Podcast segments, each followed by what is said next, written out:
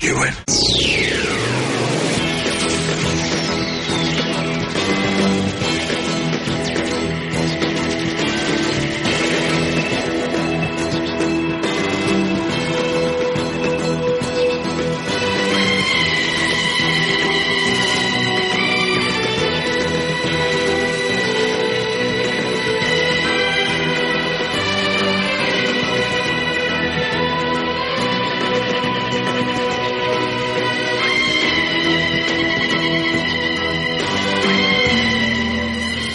Bienvenidos a la última entrega de la temporada 8 de Charlas Jubian y casi casi este último programa que vamos a grabar en, esta línea de ir comentando eh, los episodios eh, que yo creí que nunca se podría hacer, pero sí, sí, al final hemos podido seguir al ritmo e ir eh, comentando cada uno de los capítulos de esta octava temporada. Pero ¿quién tengo hoy aquí conmigo? Pues yo tengo como siempre a mi lado mi compañera, mi acompañante, o yo de ella, no lo tengo muy claro. Esther, muy buenas, Esther. Hola Jaime. Y también ha querido venir con nosotros Javier, que ya había estado en Charlas Jubian, un oyente que algunos conoceréis como Mr. Nobody en Twitter. ¿Qué tal, Javier? Bueno, pues no, aquí, que hemos venido a comentar el capitulazo de esta Aquí semana. Había mucha gente que, que quería colaborar hoy con nosotros eh, por temas de horarios, como ya sabéis ha sido pues eh, bastante difícil, pero bueno, a todos ellos darle las gracias por, por mostrar ese interés en querer participar en el podcast y siempre dar las gracias a todos aquellos que nos habéis dejado comentarios tanto en Twitter como en iVoox. Lo que no vamos a hacer esta vez, y creo que de aquí en adelante ir comentando lo que decís, porque más o menos os vais leyendo eh, todos en las redes sociales y lo que más interesa es oír nuestras teorías locas y nuestras opiniones sobre el capítulo. Así que lo primero, y creo que ya definitivo, va a ser meternos aquí en la chicha, que es comentar este episodio que se titula Muerte en el cielo, Death in Heaven, que es un poco un- una redundancia, ¿no, Esther? Eso de morir en el cielo. Eh, sí, claro, porque el cielo tal como está escrito es el cielo eh, religioso que conocemos. Y claro, los muertos van al cielo. Bueno, los buenos, se supone. Los, los, los buenos, exactamente. Los otros se van a otro lado. Pero bueno, vamos a comenzar como hacíamos antes y es que siempre comentábamos un poco qué nos ha parecido la música y es que creo que en este episodio, que por cierto es un episodio más largo que nos ha durado eh, una hora aproximadamente y, es una música que a mí de nuevo me ha encantado. Es una música que rescata algunos acordes que ya habíamos escuchado con el anterior Doctor, pero hay ciertos momentos muy, muy, muy concretos que de verdad se me ponía eh, la piel de gallina. A ti, Esther, que, que la música, ¿qué tal? ¿Qué nota le das? Le doy una nota muy alta y muy alta porque en las dos escenas claves en que la música tiene que acompañar mejor la- la- las imágenes lo ha hecho. Que una es la del avión, la, la escena James Bond de la, del episodio y la otra que es al final con ese doctor súper cabreado y aporreando la TARDIS. Piel de Sí. gallina. Porque además la música cuando nos ha tenido que introducir en la acción lo ha hecho y cuando nos ha tenido que, que intentar eh, sacarnos la lagrimilla también lo ha conseguido. Javier, mm, para ti, ¿cuál ha sido ese momento musical favorito? Pues uno de los bueno, el momento que en el que yo he visto que la música ha sido totalmente indispensable ha sido prácticamente al final del capítulo cuando se ve el flashback de soy un hombre bueno y se ve al doctor diciendo no, en realidad lo que soy es un idiota. La banda sonora que acompañaba de atrás hizo que se me pusiera la piel de gallina a unos niveles que no había pasado hasta la temporada 6, cosas así. Y la verdad es que acompañó de forma muy, muy, muy buena. La verdad es que sí, eh, y como ya dije, yo creo que estamos todos deseando que, que se publique ya de alguna vez o, o- o que salga ya por ahí por, por las redes, por Spotify, para que podamos echarle una escucha en la temporada eh, 8, porque sí que es verdad que como yo ya dije hace tiempo, y el tema de la banda sonora estaba muy bien, se le iban currando mucho, pero hubo un pequeño declive, creo yo, tras el especial, aquel de Navidad eh, de A Carol Christmas, creo que Christmas Carol, lo he dicho al revés, Christmas Carol, que, que incluso tuvo su propia banda sonora, pero luego ya como que no se preocupaban tanto en sacar la banda sonora, vino más tarde, vino mezcladas varias bandas sonoras, en este caso Creo recordar que la banda sonora del especial de Navidad que nos presentaban a la Clara Victoriana y el anterior especial de Navidad iban juntos, o una cosa así, no recuerdo muy bien. Pero vamos, en el, resumen, bueno, y perdón, también un, un especial, un álbum especial recopilatorio de mejores momentos del 50 aniversario donde mezclaba eh, músicas y efectos de, de toda la serie, que no pasa de ser una curiosidad, tiene cosas muy buenas y otras que, bueno, pasables. Pero en fin, eh, en este caso yo espero que hagan un o publiquen eh, esta banda sonora en un formato bastante bueno, decente y que tampoco tarden mucho en hacerlo, porque a veces te puede tardar casi todo un año hasta que empieza la temporada siguiente. Pero bueno, vamos a meternos con el contenido de la serie que creo que es lo que más os interesa y es que venimos de un, podemos llamar que esto es el episodio doble que además decíamos si te acuerdas Esther que echábamos de menos no los episodios dobles te acuerdas sí sí es verdad es verdad pues en esta ocasión tenemos un episodio doble, dos episodios muy diferentes, el que ya comentamos eh, en la anterior entrega, y en este, en uno que habíamos dejado a, Clara eh, que nos decía que es el doctor y claro, nos, nos quedamos un poquito eh, ahí flipados, ¿no? Con, ese, con esa intro de, oye, que Clara, que además lo comentamos en el tráiler, Clara dice que no es Clara, esto es que es la Clara, que se ha dicho... Nada, nada, al final nada. al final es así una matada y nos han dicho, oh, no, no, yo no soy Clara, soy el doctor.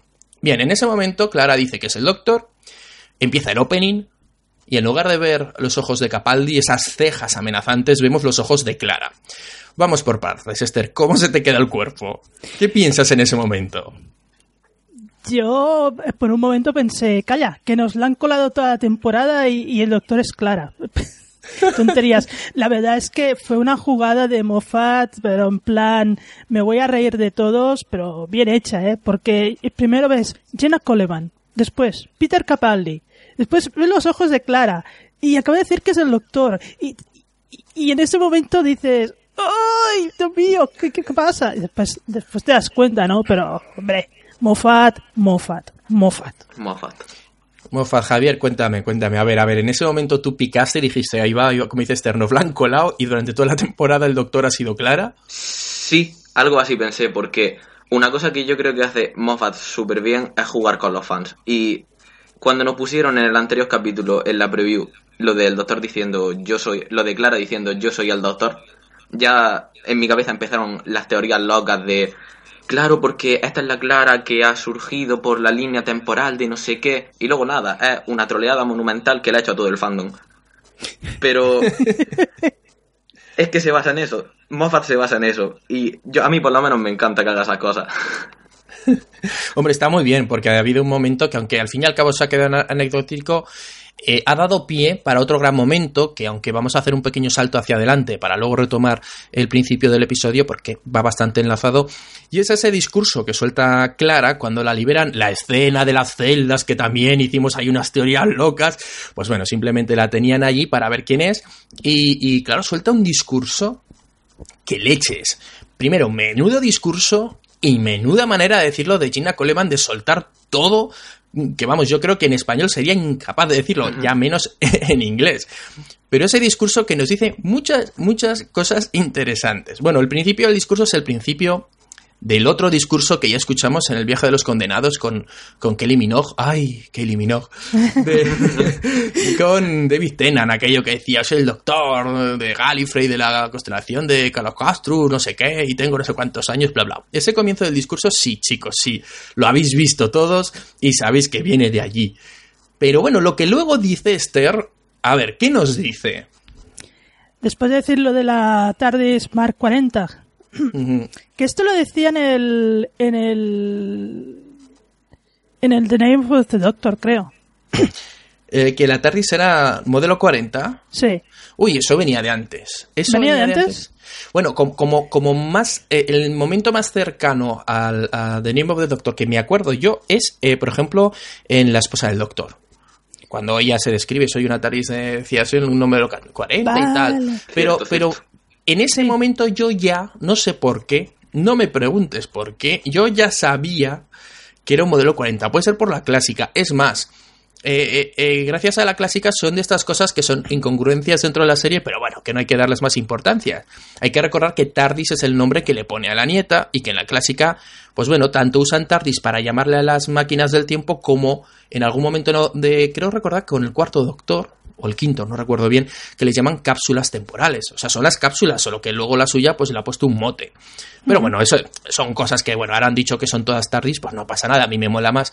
Pero sí que en aquella época puede ser que ya se dijera que es una... Un, un modelo antiguo, ah, ¿qué haces tú yendo con una TARDIS tan vieja? Pero fíjate, algo así, o sea que esto viene de antes. Bueno, quitando eso tampoco tiene mucha importancia. Yo creo que la chicha viene luego. La chicha viene luego. Yo eh, comienza fuerte porque dice, eh, he tenido cuatro esposas, todas muertas.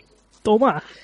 Eh, mis hijos y mis nietos están desaparecidos y presumiblemente muertos. Tengo una hija que no es de Gallifrey, que es derivada de un de una muestra de ADN mío. Yo a cada una que soltaba cada, vez estaba más solucionada. vamos a analizarlo por partes, si te parece. Vamos al primero. O sea, nos dice que tiene eh, una... Eh, no recuerdo bien si dijo hija o hijo. Creo que dijo hija. Eh, Yo creo que dijo hijo. Yo creo que dijo hijo. Vale. Y luego eh, claro, la siguiente en inglés es muy ambigua porque es grandchildren, creo recordar. No, no, no, no, no, no, no, Dice children y grandchildren, o sea, hijos y nietos. Y nietos. En, plural, los en, dos. En, genérico, digamos, ¿no? O sea, no dice si chica o chico. No, no, no, no especifica. Vale, por, ahí, por ahí quería ir yo. Mm. Conocemos a Susan, que es la nieta. El resto no sabemos nada. Pero mm, ya sabemos que efectivamente, aunque ya se dijo, pues tiene hijos tiene nietos. Bien, bueno, hasta ahí tampoco nos dice mucho más de lo que ya sabíamos, ¿no? Continúa, Esther, ¿qué es lo siguiente? Lo de las cuatro esposas. Cuatro esposas. Eh, la gente se ha vuelto muy loca. Bueno, yo llegué a decir que eran seis, pero bueno, porque ya, no me, ya, no me, acordaba muy bien y luego ya al, volverlo a ver dije, es verdad, Esther ya rápidamente me corrigió por ahí por las redes sociales y dice, pero ¿qué estás diciendo? ¿Pero qué estás diciendo? pero sí que es verdad que, eran cuatro y alguien eh, en Facebook, eh, Sara Castro, creo recordar, nos hizo la cuenta así muy por encima. claro, podemos hacer una cuenta un poco diciendo, bueno, su esposa de Gallifrey. Una. Una. Porque pues, digamos que tuvo ahí una. Eh, Marilyn Monroe también se casó con ella.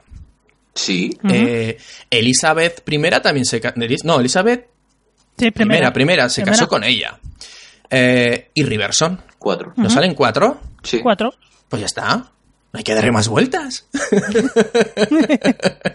claro, es que hay gente. No, no, es verdad. A lo mejor tiene por ahí algunas, pero ya con las que nos han contado en la serie, a mí la que me, que me mosquea más la de Marilyn Monroe, porque al final sí que se casó, ¿no? Es que dice algo así como que era, no, era válido el matrimonio. No recuerdo muy bien, habrá que volverlo a ver. Se casarían en la pero, En Las Vegas o algo así. Esto recordemos que es en un capítulo del anterior Doctor con Amy Rory soy incapaz de acordarme mm, de cuál era. Y me, acuerdo de la escena, pero soy incapaz de, recordar exactamente qué episodio era. Seguro que Esther en cinco minutos me lo, va a me lo va a decir. Decían que era el de Christmas Carol, pero no me suena. Christmas Carol puede ser.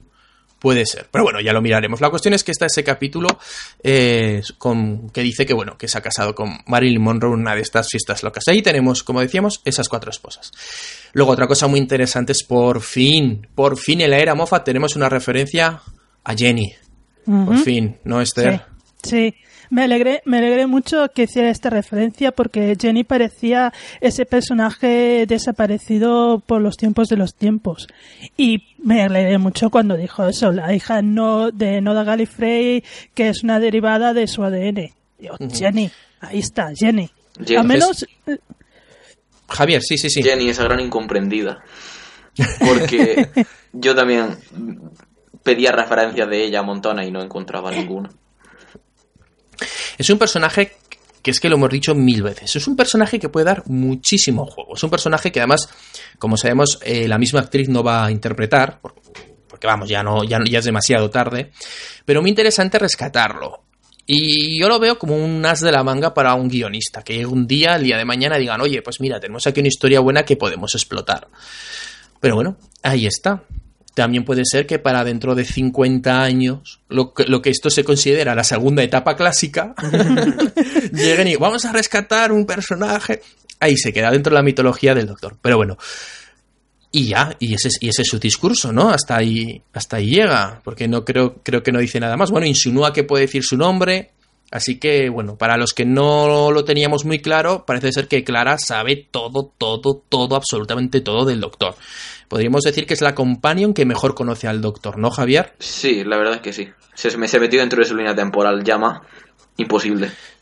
Pero entonces se acuerda de todo lo que ocurrió en la, en la línea temporal, o al menos tienen esa confianza para contarse las cosas, ¿no? Se supone que sí.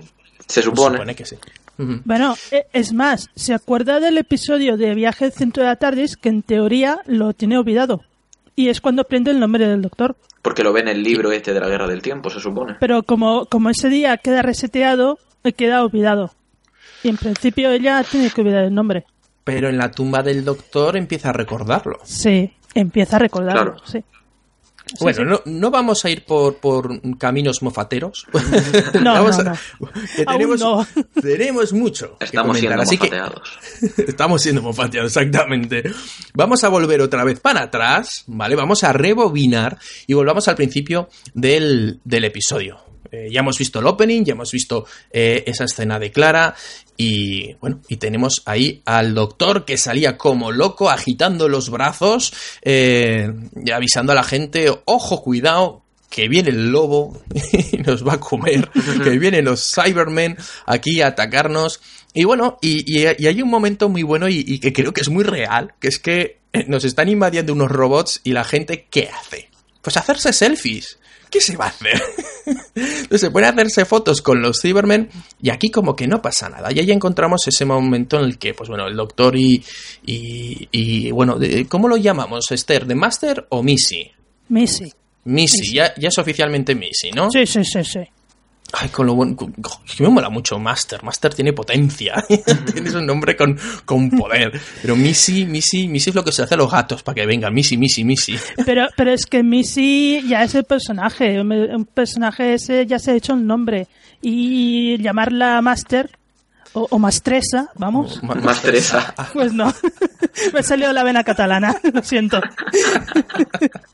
Eso está bien, eso está bien. Así me ha gustado. Además que más, más curioso que Mistress.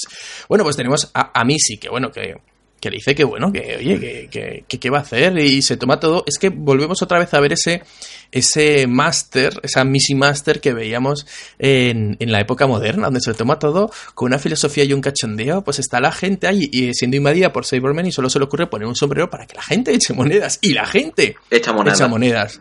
Y claro, el doctor ya lo flipa en colores, se quiere sacar un, un selfie y aparece ese personaje que tanto nos gusta a muchos, que es la, la geek, la friki, que bueno, eh, cuando la conocimos iba con una bufanda y ahora va con una pajarita. Eh, Javier, el guiño de la pajarita, ¿qué te pareció? Me morí. Yo lo vi y me morí. Es que es Eleven, es que Eleven es mi doctor y yo no podía. Y además dice lo de lo de bonita pajarita. Sí, dice- Ahora y dice cool, cool. Cool. Y yo, madre mía, que me muero yo aquí. Eso también fue, a mí me gustó mucho, ¿no? Que hicieran esa referencia al anterior Doctor sin querer, como otras veces, romper del todo. O sea, nos muestran que esa cierta continuidad y, y aquellas últimas palabras que nos decía Matt Smith, ¿no? De siempre recordaré cuando el Doctor fui yo. Y eso me gustó, me gustó mucho. Pero bueno, aquí tenemos que, bueno, y vemos a esta chica, pues ya sabemos que Unit está ahí. Y en esta escena hay muchas cosas interesantes que a ver cómo, cómo las podemos comentar. Primero, los, resulta que la gente que está ahí eh, es eh, gente de Unit infiltrada. Bueno, pues hasta, hasta ahí bien. A mí de, de todas estas escenas, cuando ya aparece eh, Kate, eh, ay, el apellido nunca me acuerdo, Kate eh, del Brigadier, Le- es que es complicado el apellido. Kate Leif es- Struhar. Let's try. Eh, Leif Struhar. Stru- Frey Strugen. No, pues bueno, Kate, Kate, la jefa de, de Unit, que es la, la nieta del briga- la hija, perdón, de, de Brigadier, y aparece allí con una cabeza de Cyber, Cy- Cybermen de los, de los viejos, Esther. ¿Qué te parece eso? Eh, me pareció fantástico. Pero además es un cyber, un Cyberman de esos que aún no he visto yo, que aún estoy en la fase de, de los Cybermen de hombres disfrazados con telas. O sea, que debía ser de la época del cuarto del quinto, digo yo. Cuando, cuando eh, eh, los Cybermen tenían más esquijama que plástico, ¿no? Exacto. Y, cuando, y- cuando se les veía la boca. Era papel albal todo. Sí. Exacto. Pues es, es verdad, bueno, en esa época eh, puede ser, fíjate, eh, voy, voy, a cometer una especie de, de, suicidio porque voy a aventurarme a intentar decir de cuándo es. Yo juraría, porque les comentaba tanto a Javier como a Esther antes de, entrar a grabar que justamente eh, un rato antes me había estado viendo las aventuras del tercer doctor, algún capítulo suelto y en algunos salía los Cybermen. Y, y, me recuerdan aquella época porque hoy he visto un vídeo en YouTube de estas cosas que abro YouTube y, me salen cosas de Doctor Who. Eh, un episodio que casi suelto un spoiler gordo. Un episodio del quinto doctor donde salen los Cybermen y ya son los Cybermen más de los tirando a los 80, ¿no? Hay más más robóticos. Entonces yo me aventuraría a esa época del tercer doctor que creo, según dices Esther, que aún no has llegado, ¿no? Sí. Vale. Yo te puedo, bueno, la referencia. Yo te puedo decir ahora Dime. mismo de qué doctor son. Venga, dímelo, dímelo. Espérate, porque es que tengo aquí el calendario del 50 aniversario y aparece. ¿Eh? ¡Oh, qué maravilloso! Bien, bien, bien. ¡Qué bien. maravilloso! Son Bueno. del quinto y sexto doctor. Oh, pues mira, no he acertado. Nada, nada. He perdido toda la credibilidad del mundo que me había ganado con otra cosa que sí que había acertado de este capítulo y que luego, luego más adelante comentaremos. Pero bueno, acabo de perder toda la credibilidad. Bueno, no pasa, No pasa nada. nada. Los Cybermen. Te queremos igual. Claro, pues, gracias, gracias. Y además, y además que, puestos a decir las meteduras de pata, ya aprovecho para decir que efectivamente, al menos que yo me haya dado cuenta, no ha salido ningún Dalek en este episodio. Así que en el anterior dije que iba a salir un Dalek. Ahí he Sí que ha pata. salido. Sí, ¿cuándo? ¿Cuándo? No recuerdo. Cu- Sí, sale cuando le dice el Dalek al doctor que él es un buen Dalek. Ah, es verdad. Bueno, si eso cuenta, entonces sí ha acertado. Hombre, yo es que dije que cuando lo vi, digo, mira, es que no podía faltar el, el Dalek. Rusty. Vale, vale, vale. Mm, bien, compro vocal, me ha gustado, sí. ¿Ves?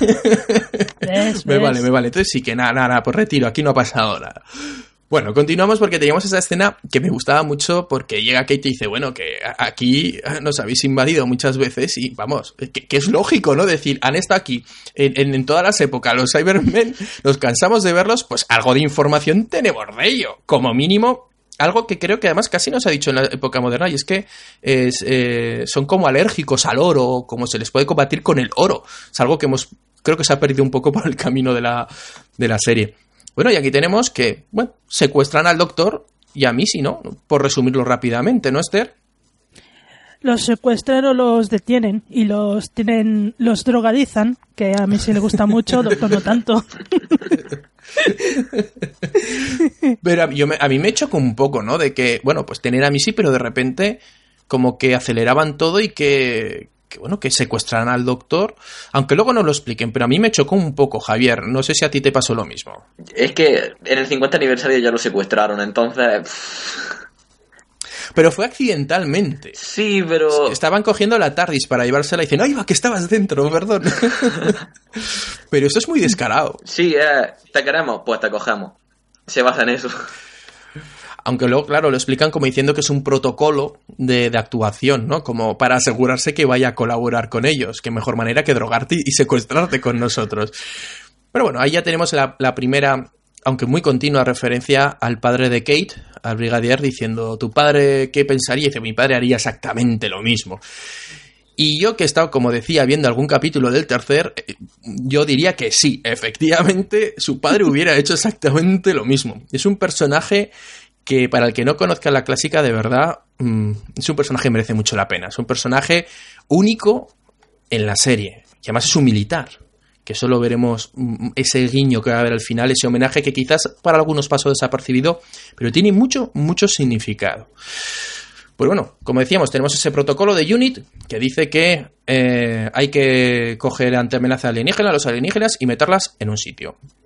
Tenemos que eh, de los 91 Cybermen, uno de ellos explota en el cielo y nos deja una nube negra. Esa nube negra es muy selectiva y solo va a llover, eh, creo recordar, en los cementerios. Pero eso lo vamos a dejar para más adelante, porque es- yo creo que merece la pena explicar con detalle mm, de qué ha ido esta nube negra, cómo se forman los Cybermen y cuál era el plan de Missy.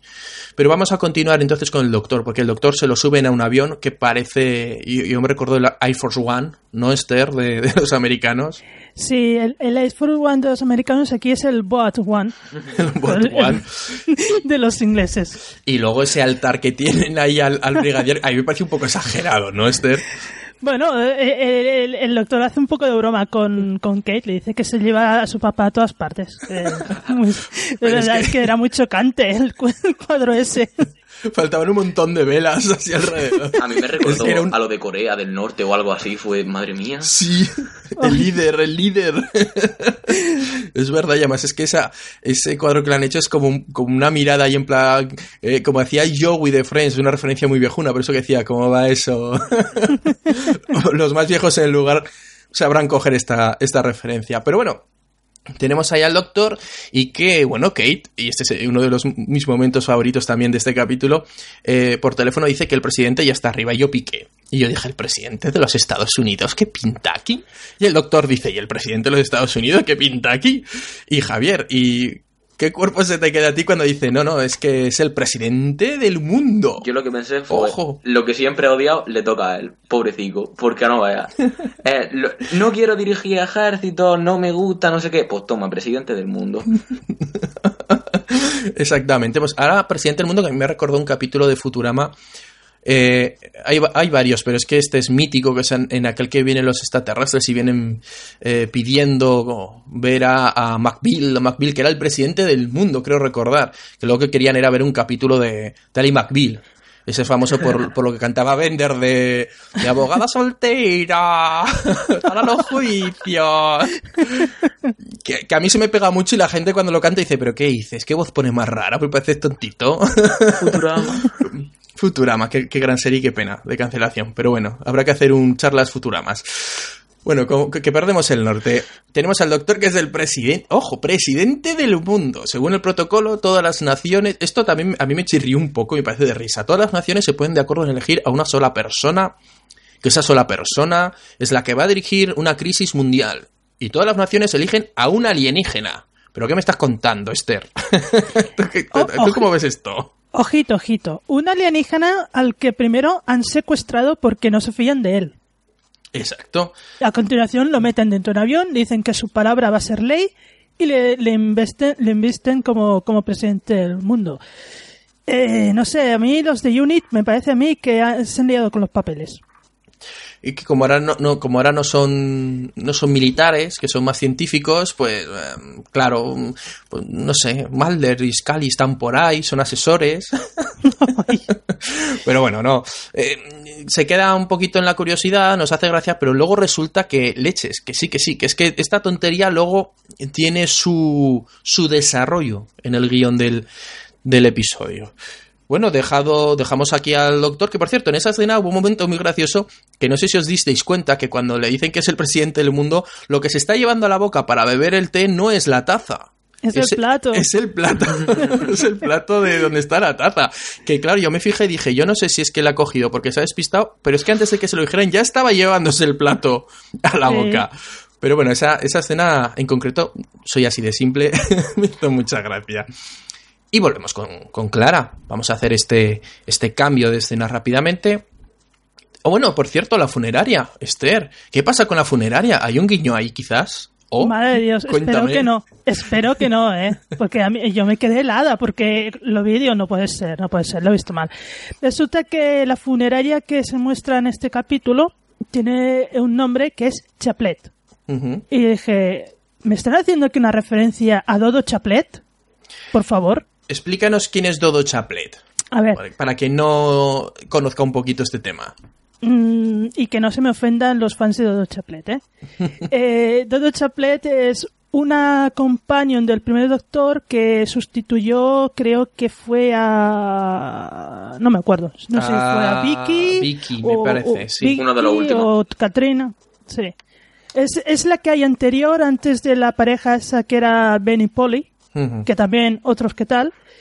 Es que no me caían, no me caían bien ninguno de, de, la época chunga final del primer Doctor, digamos. Sí, sí. Pues eso, es una la companion que iba con Steven. Vale, pues puede ser un guiño, quizás coincidencia, no lo creo. Bueno, aquí, aquí vete a saber. Mm, también es verdad que es como si aquí hicieran la serie y se llamara Funeraria Pérez y una de las compañías del Doctor Español se llamara Dodo Pérez. Entonces, pero bueno, vamos a dejarlo ahí. Vamos a dejarlo que si ha sido un guiño, has estado ahí ojo a visor. Y muy bien. Muy bien por verlo. bueno, Pero yo, yo llegaba a la funeraria porque ahí tenemos una escena muy rollo mm, moda zombie que está ahora, ¿no? Muy Walking Dead, los muertos levantándose ahí de, iba a decir las tumbas, pero en este caso de, de- las mesas de, autopsia. Y bueno, y para el que no lo haya pillado, uno de los Cy- Cybermen se mira, se toca la cara, coge un papel que pone Danny Pink, blanco y en botella, leche desnatada. Ya lo sabemos. Que bueno, nos hemos saltado que, que bueno, le explican ya directamente a Dani el rollo de que. Y además, esto es que me lo he preguntado estos días, de que, oye, ¿por qué se está pagando la, la Nesfere? Y mm, lo vamos a dejar para cuando expliquemos mejor todo el plan de, de Missy. Porque mucha gente ha dicho que es un, un plan un poco absurdo, pero la verdad es que está curradísimo, al menos desde mi punto de vista. Así que vamos a tener a nuestro Dani, que ahora es un, un cyborg, que es un Cyberman.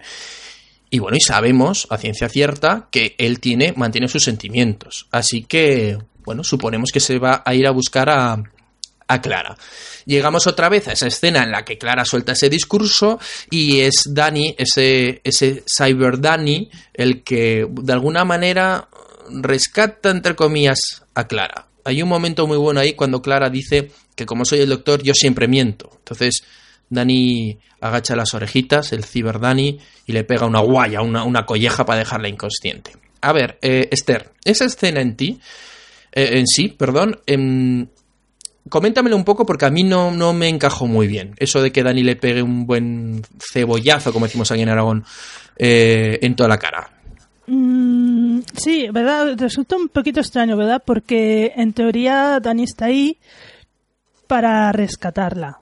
Y claro, si la deja inconsciente como la deja, pues no verá que, eh, pues no, no entiendes por qué tiene que rescatarla. Lo que pasa es que yo creo que se explica después en el cementerio, que es que él lo que quiere es rescatarla, pero no quiere saber nada de ella. Lo que pasa es que ella lo, después lo va a encontrar. En principio, lo único que quería él seriamente era rescatarla, dejarla a salvo y ya está, olvidarse de ella. Por eso la deja inconsciente. En esa escena se dice algo que a mí me pareció muy interesante y que no se desarrolla y me pareció un poco, no sé, no sabría explicarlo. Simplemente que mm, le dicen al Cyber Dani, tú no estás dentro del cibercontrolador. Y claro, siempre hemos sabido que hay un, un, un Cyberman que es el jefe, que es el cibercontrolador, y no aparece en la serie. Que podemos decir que es el, la eh, Missy, ¿no? Que sería quien los controla, pero que se refieran como cibercontrolador no sé, mm, en ese momento me hizo pensar que había un, Cyberman jefe, pero al final parece ser que no. Y claro, aquí llega un momento en el que dice Cyberdani, bueno, he rescatado a Clara, eh, he matado a los otros Cybermen que están allí, eh, con mi super eh, rayo de muñeca, me la voy a llevar a un sitio para que esté segura. Voy a llevarla al cementerio donde están los otros. O sea, a ver, a ver, Javier, explícamelo tú a mí porque yo es que no lo entendí muy bien. A ver si tú lo entendiste eso. A ver, eh, de esas cosas que pasan en la serie de televisión que dice, no tiene explicación, pero la trama lo necesita. Necesitan que estén en, una- en un cementerio pues, para que esto sea más dramático y porque la nube está encima, entonces pues se desarrolla la cosa. Pero explicación no tiene. Yo creo que aquí habría que hacer un, un- un episodio de una media hora especial que contara una elipsis que ocurre desde que la coge en el, en el museo, en la capilla esta, en, el- en la iglesia, perdón, y el cementerio. Yo creo que primero sale de allí. ¿Y ahora dónde la llevo? Pues me la voy a llevar a casa. Sí, sí. Y sale Clara inconsciente en el sofá y él, ¿pero qué hago aquí yo? Pero es que se va a despertar y voy a ser un ciber. Espera, que me lo voy a llevar a otro lado. Puede que sea Y- que el cementerio está dentro de la está con la iglesia justo al lado. Como por la Mm. zona de allí de Inglaterra se supone que los cementerios están con la iglesia justo al lado, ¿no? Bueno, estás usando la navaja de Occam, ¿no? La explicación. Eh, sí. Siempre era más sencilla, algo así, ¿no? O sea que, bueno, vale, vale, nos convences. Pero bueno, a mí me gustaría ese especial donde vemos a Dani eh, buscando por todos los sitios donde dejar a Clara y al final acaba en el cementerio. Pero bueno. Estamos en el cementerio, además en el cementerio hemos visto eh, que los muertos se levantan de sus tumbas, que van un poco perdidos, porque aquello parecía un videoclip de thriller de, Michael Jackson, ¿no? Van, van ahí como van ahí yendo de un lado para otro sin saber muy bien hacia dónde. Y, yo no sé si esto es por la moda de los zombies de, Walking Dead, pero bueno, ahí están. Y ahí los vamos a dejar. Porque es que es difícil ir seguido, así que tenemos que ir saltando. Vamos, vamos a ver si volvemos con el doctor y así podemos enlazar eso con el plan de Missy y explicar todo de vez. Es complicado. Tenemos al doctor en el avión. Tenemos a Missy atada. Tenemos un momento que yo creo que todos estábamos esperando y era que eh, Missy Mistress Master le va a explicar cómo eh, ha salido de Gallifrey, eh, tal. Pues bueno, al final nos explica. Al final nos dicen que bueno, que no, que es que no está en, está en otra dimensión, pero no está perdido. Y atentos, quedaros con esto que luego os explicaré porque a mí me parece un poco mm, incongruente con lo, con lo que nos cuentan.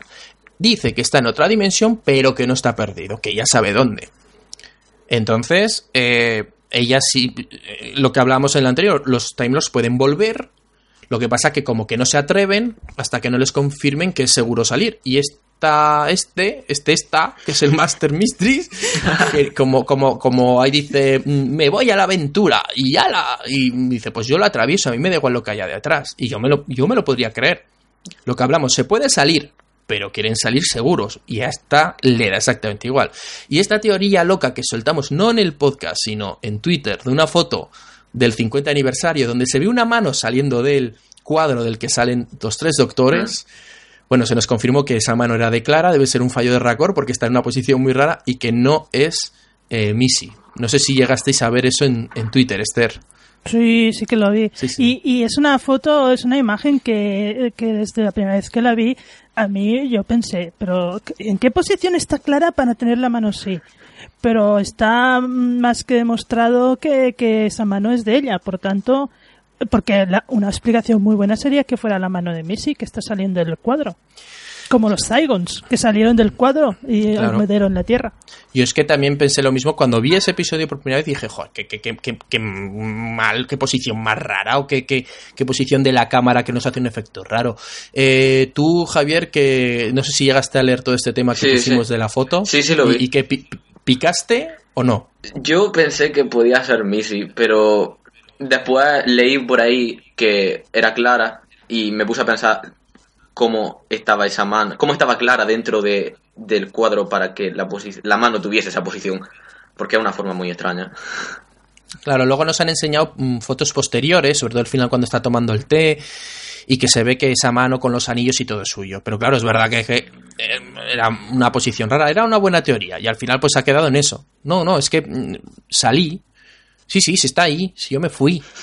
Y ya está, y, no hay más explicación. Hay un momento muy bueno, es en plan que lo mejor de saber eso, le dices, es no decírtelo, ¿no? O sea, yo sé dónde está, pero no te lo pienso decir. Te voy a hacer sufrir. Es como lo de, tengo una sorpresa para ti. Ah, sí, dime qué. No te voy a decir. Anda, dímelo. No te lo voy a decir.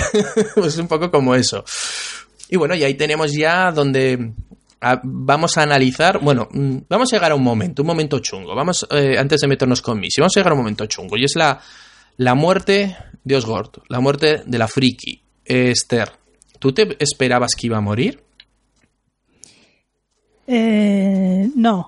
No, porque durante, desde el principio del capítulo y durante todo el capítulo, todo el trozo que ella sale, nos están presentando la nueva companion, ¿vale? O sea, todo lo que hace, toda la, la ese ingenio que demuestra ante el, doctor y todo, eh, y el papel que le dan, porque se, le están dando mucho papel, más del que tuvo en el día, en el nombre del doctor, tú lo único que te viene a la cabeza es, te están presentando a una candidata futura a companion, pues seguramente la nueva. Y cuando ya el doctor le dice eso de todo el espacio y el tiempo, y que se lo piense, dice, ya está.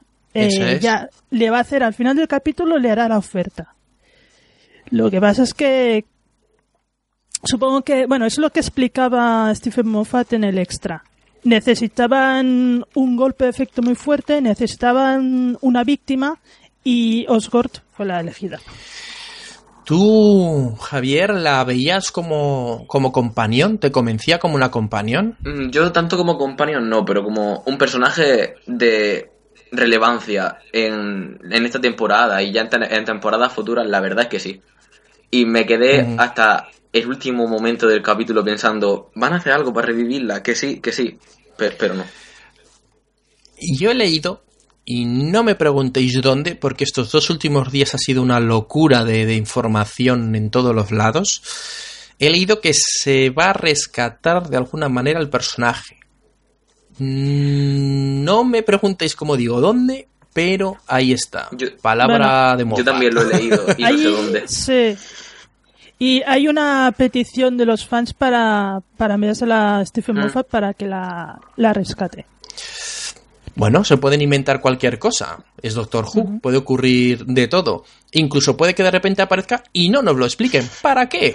Esta es la serie de las elipsis. ¡Ole!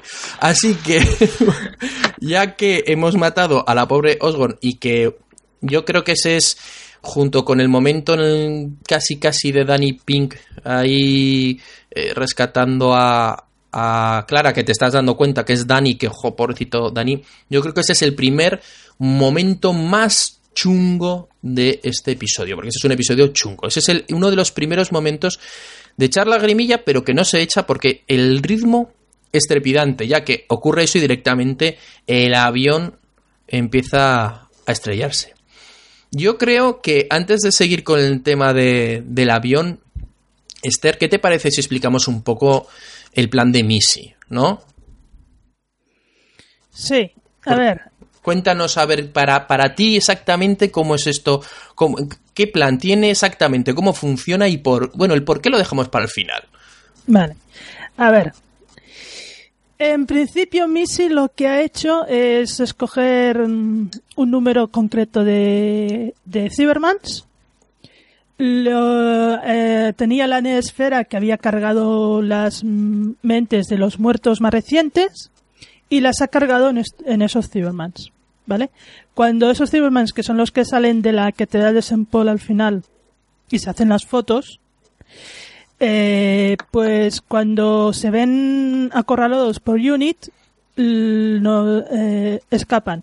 Que por cierto, nos muestran que ha habido una, una gran actualización de los Cyberman porque ahora los Cyberman pueden volar. Es verdad. Son, pero a ver, eso, eso creo que los tres sabemos por qué ha sido. Eso se llama películas de Iron Man. Sí. Completamente. Sí. Sí. Pero- Bueno, además es que la pose y todo es de Iron Man. ¿eh? Eso es, pero ¿nos, nos mola, Esther? A mí sí. Sí, Javier, ¿te mola? Me gusta, pero es raro ver a Iron Man y a Mary Poppins en la misma serie. Es muy extraño. A mí, por una parte, me mola mucho, por otra... ¡Ay! A ver, Eso, a eso, ver. Más, eso me siente igual que cuando los Dalek empezaron a subir escaleras.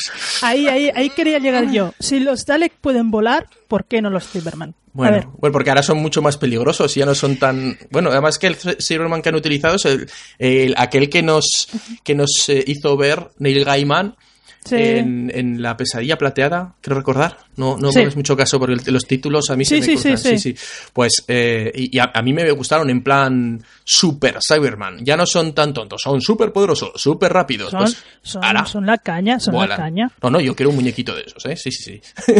Pero bueno, perdona, Esther, continúa, Sí, continúa. bueno, el caso es que se escapan volando y lo que ha planeado Missy es eh, con 91, porque lo dicen, no ponen énfasis en el número y todo, 91 Cybermans, cada uno en una ciudad bastante importante poblada de, de- del mundo. Bueno, yo diría que Inglaterra, que para ellos Inglaterra. Inglaterra es, el- es el Inglaterra. mundo. Y explotan en el aire, creando una nube que provoca una lluvia que se, eh, que se concentra solo en los cementerios, en las tumbas. Y ese agua, cuando penetra en las tumbas, revive a los muertos, convertidos en Cyberman.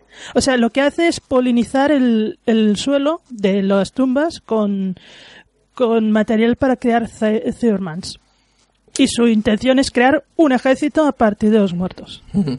Dudas que van surgiendo. Por ejemplo, eh, llega en algún momento en el que dice que lo que ha hecho Mrs. a lo largo de la línea temporal del Doctor, coger a aquellas personas que han muerto por culpa del Doctor. Eh, ¿Esos Cyberman cuáles son? ¿Dentro de los 91 o dentro de los que están por ahí? No, dentro- yo creo que son dentro de los 91. Vale. es- Esos son la, esos son la base y a partir de ellos se creará todo el ejército. También algunos me habéis planteado lo siguiente, que yo lo veía bastante obvio de todas formas. ¿eh? Eh, mm, ¿Por qué necesitan, y además lo planteamos creo recordar en el anterior capítulo, ¿por qué necesitan que... eh, primero, ¿por qué cogen las mentes de los muertos y los suben a una nube? Que, que- esa es la primera pregunta. Y la segunda, en ese caso, ¿por qué necesitan que esas mentes que están en esa nube eh, se eliminen las emociones? Eh, Esther, ¿me podrías contestar a esto? Qué difícil, hijo. Yo, yo, te- yo lo sé la respuesta, ¿eh? yo lo digo por, por, por, por, por lanzarte un A poco a, ti el desafío. Gracias. es muy simpático, ¿lo sabes? Sí. Hombre, es que, jolines, eh, Sí, sí. Es, es- es por darte. Porque, claro, en, en el podcast, ese tan maravilloso podcast que tenéis, que es Atmósfera Jubian, que tenéis que escuchar, en el que Esther y Nuria, pues ahí ven capítulos viejos, pues ahí como que el poder, el, el, el, el, el Mornolin, este, el, el martillo de Thor, lo tiene Esther porque sabe cosas del futuro que Nuria no.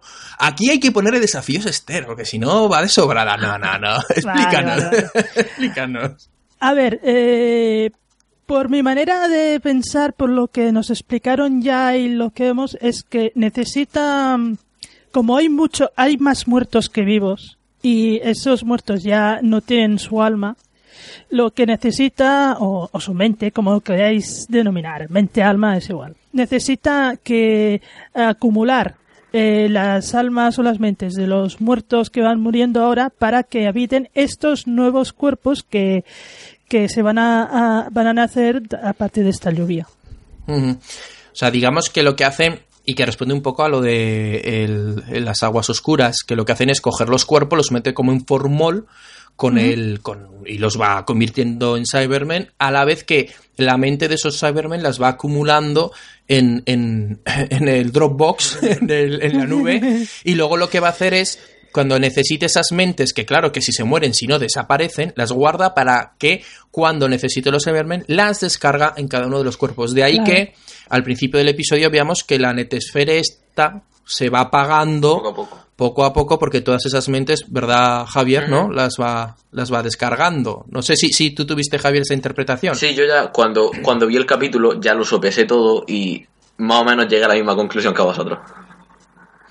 Y Esther, entonces, ¿por qué necesita que Dani, bueno, en general, que todas esas mentes se eliminen los sentimientos?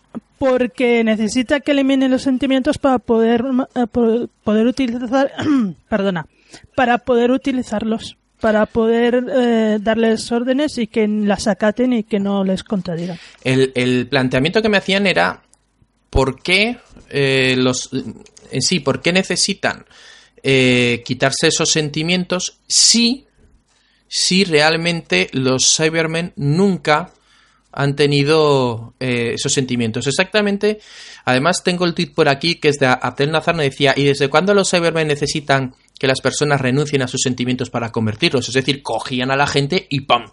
Los convertían porque sí. ¿Por qué lo necesitan, Esther? Pues, hombre, mirado así, yo supongo que cuando lo cogían a las personas y las convertían también les hacían el delete. El El, el delete. delete este, el borrado. Y ahora eh, lo que pasa es que necesita, mm, como no, no es un Cyberman que convierte a otro, sino que es Missy, que va llenando los cuerpos que ha convertido en Cyberman, los va llenando con estas mentes, necesita borrarlas también. Y yo voy a, a plantear otra, otra cuestión. Y es, o sea, otra cuestión, otra respuesta. Más bien, em, tenemos que los Cyberman realmente lo que hacían era convertir y utilizar la mente. Entonces la mente se quedaba un poco adormecida y controlada por el cibercontrolador. De ahí que necesiten ese cibercontrolador. Pero claro, en algún momento esas mentes podían despertar de nuevo y, y afloraban los sentimientos. ¿Y cómo lo sabemos? Pues recientemente, bueno, recientemente, en la época moderna, tenemos un capítulo que lo ilustra muy bien, que es el final de la segunda temporada, donde la jefa de Torchwood es convertida en Cyberman y al final su sentimiento de lealtad hacia la reina y la corona es lo que hace que se convierta o, o vuelva a sentir y se vuelva en contra de sus compañeros. La historia es que si voluntariamente te quitas los sentimientos, ya automáticamente ya no puedes volver atrás y eres el Cyberman perfecto. No tienes emociones, pero no porque los otros te las hayan eh, recluido, anulado, sino porque tú por voluntad propia te las has quitado. Por eso quieren Así que ya no hay peligro que vuelvan. Efectivamente, por eso quieren que Dani y otros tanto pulsen ese botón para automáticamente ya quedarse en, en un Cyberman que no puede volver a recuperar sus, sus sentimientos. Y está, por eso decía que yo que el plan de Missy está muy bien pensado, no por Missy, en este caso por el guionista, está, está, está currado. Esta vez no es algo de porque sí, no, no, o sea, tiene, tiene ahí su lógica. Porque claro, eh, bueno, al menos para mí, Esther, no sé. Sí, sí, sí, sí. Oye, a mí me, cada, cada, vez que, que iba explicando más y más su plan, yo lo veía y pensaba, este no es el máster que yo conozco, este, este, este, este máster se ha vuelto más listo. Es más, es, es más listo. ¿Y ¿Tú lo veías así, Javier? ¿Qué? ¿Tú lo veías así, como este rollo que acabo de contar de borrar los sentimientos y tal? Sí, sí, lo, yo todo eso lo uní con la escena en la que el, el hombre este de la netesfera quería que Dani borrara sus sentimientos por medio del botón. Entonces ya más o menos lo relacioné todo y caí en que era eso para crear el Cyberman perfecto. Ahí es donde estábamos contando pues ese, ese plan de Missy. O sea, lo único que quiere hacer es básicamente tener un mega ejército grandioso con todos los cuerpos de los humanos que han existido a lo largo de la historia. Y ahí es donde digo yo, anda ya. ¿Me quieres decir que el cuerpo del cromañón aquel que anda que ya se ha convertido, se ha hecho el ciclo de la vida, de, la energía de la planta, la vaca que se lo come, el, americano que se come la hamburguesa y se muere, por lo menos 20.000 veces, anda ya. Y eso es lo que a mí me, me rechinó un poco. Me cuadra que haya ido cogiendo a lo largo del espacio y el tiempo cadáveres, ¿vale? Para poder meterlos en el formol y crear un ejército. Y que luego aprovechando todos los muertos que hay actualmente, eh, y que se puedan aprovechar, lógicamente, pues bueno, pues para hacer, para hacer este ejército. Pero bueno, eso a mí personalmente me rechinó.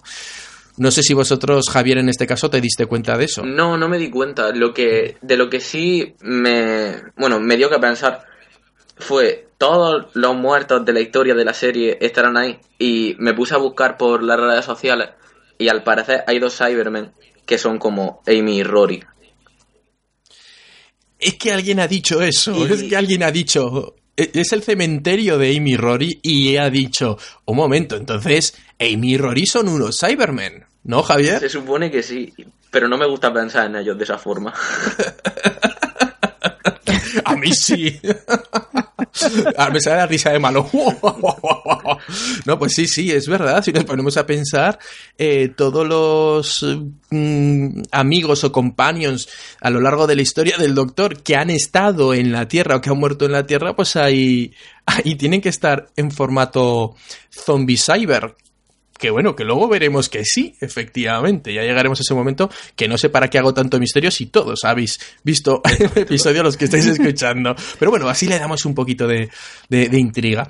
Nos habíamos quedado en el momento de avión, avión estrellándose. Tenemos un, un, Master Missy que a mí me encanta, ese loco bailando, que parece que está borracha. Cantando, cantando. cantando. Es, es genial, que le explica un poco el plan, que ahí ya le suelta lo de, no, no, si es que tengo un regalo para ti. Los Cybermen que vuelan. Kate que sale volando. Yo y ahí me quedé flipado. Dije, ¿cómo? ¿Cómo es posible? Que se acaban de cargar este personaje, pero, pero qué locura es esta. Pero Mofa, ¿qué estás haciendo con la serie, Esther? ¿Tú qué pensaste cuando viste salir volando a Kate Lee Bridge? Yo, yo pensé, pero Moffat, que estás quemando todos los personajes, que, no vas a dejar ni... Y además Kate, que prácticamente ha salido una o dos veces, pero, para que se la carga, si no... Ya me dio lo de Osborne, pero cuando veo a Kate salir volando, digo, no puede ser. Ah, tiene que hacer algo, tiene que hacer algo porque no podía ser. ¿Y tú, Javier, qué, qué te parece ese momento? Yo cuando vi que mataron a Osgood, yo dije, ya me creo todo. está, está, dándolo todo, yo, Yo opté por asumirlo y digo que sea lo que Dios quiera, ya está. Sí, sí, a mí pasó algo parecido. Dije, está, está gastando todas las balas de reserva este hombre mm, para pegar un cambio radical a la serie. Si no, yo, yo no entiendo esto. Me quedé un poco, pero tampoco te daba tiempo a reaccionar porque teníamos ahí a, The Master explicando que, bueno, pues que ahí te quedas, adiós muy buenas y que te lo pases bien. Y, y a Clara llamándole por teléfono que, oye, que voy aquí a, matar a mi marido muerto y que, que si me vienes a ayudar. Voy a matar a mi marido muerto. Eso solo puede pasar en Doctor Claro. Eso se lo exacto, eso es como, como aquella frase, no sé en qué película lo discutían, lo de y se levantó y se despertó muerto o algo así era. No recuerdo en qué película discutían, pero me gustaba lo de ¿y cómo se va a despertar muerto? Si está muerto, no se despierta. Bueno, a lo que íbamos, que me iba diciendo, allí también hay un momento muy interesante con, con Missy donde eh, bueno, tira por tierra todas las teorías que estábamos haciendo en la anterior entrega del podcast y nos confirma que ella era la señora de la tienda de informática, que ella era la que puso el periódico en, el, eh, en, en la época victoriana. Y esto nos da que pensar dos cosas. Primero, ¿por qué y cómo? El por qué no lo explica. Nos dice que ella quería mantener juntos a Clara y el doctor. Y bueno, Javier, ¿por qué quería hacer eso? Se supone que era porque Clara era la companion perfecta para él, en plan que era obsesiva, controladora y que podía retenerlo, por así decirlo, según entendí yo. Era quien podía controlar. Esto, Esther, en algún episodio creo que tú ya lo comentaste, ¿no? Que era la, la maestra, la, la- la niñera del doctor, ¿no? Sí, no sé si fue en Listen, un- no sé si era en Listen o, no- o uno de estos, que sí, que lo, se notaba mucho la, la, la parte de Clara, que es profesora, y que actúa con el doctor en plan como si ella es la profesora y él es alumno. Y lo hace, le llama la atención y lo hace centrarse.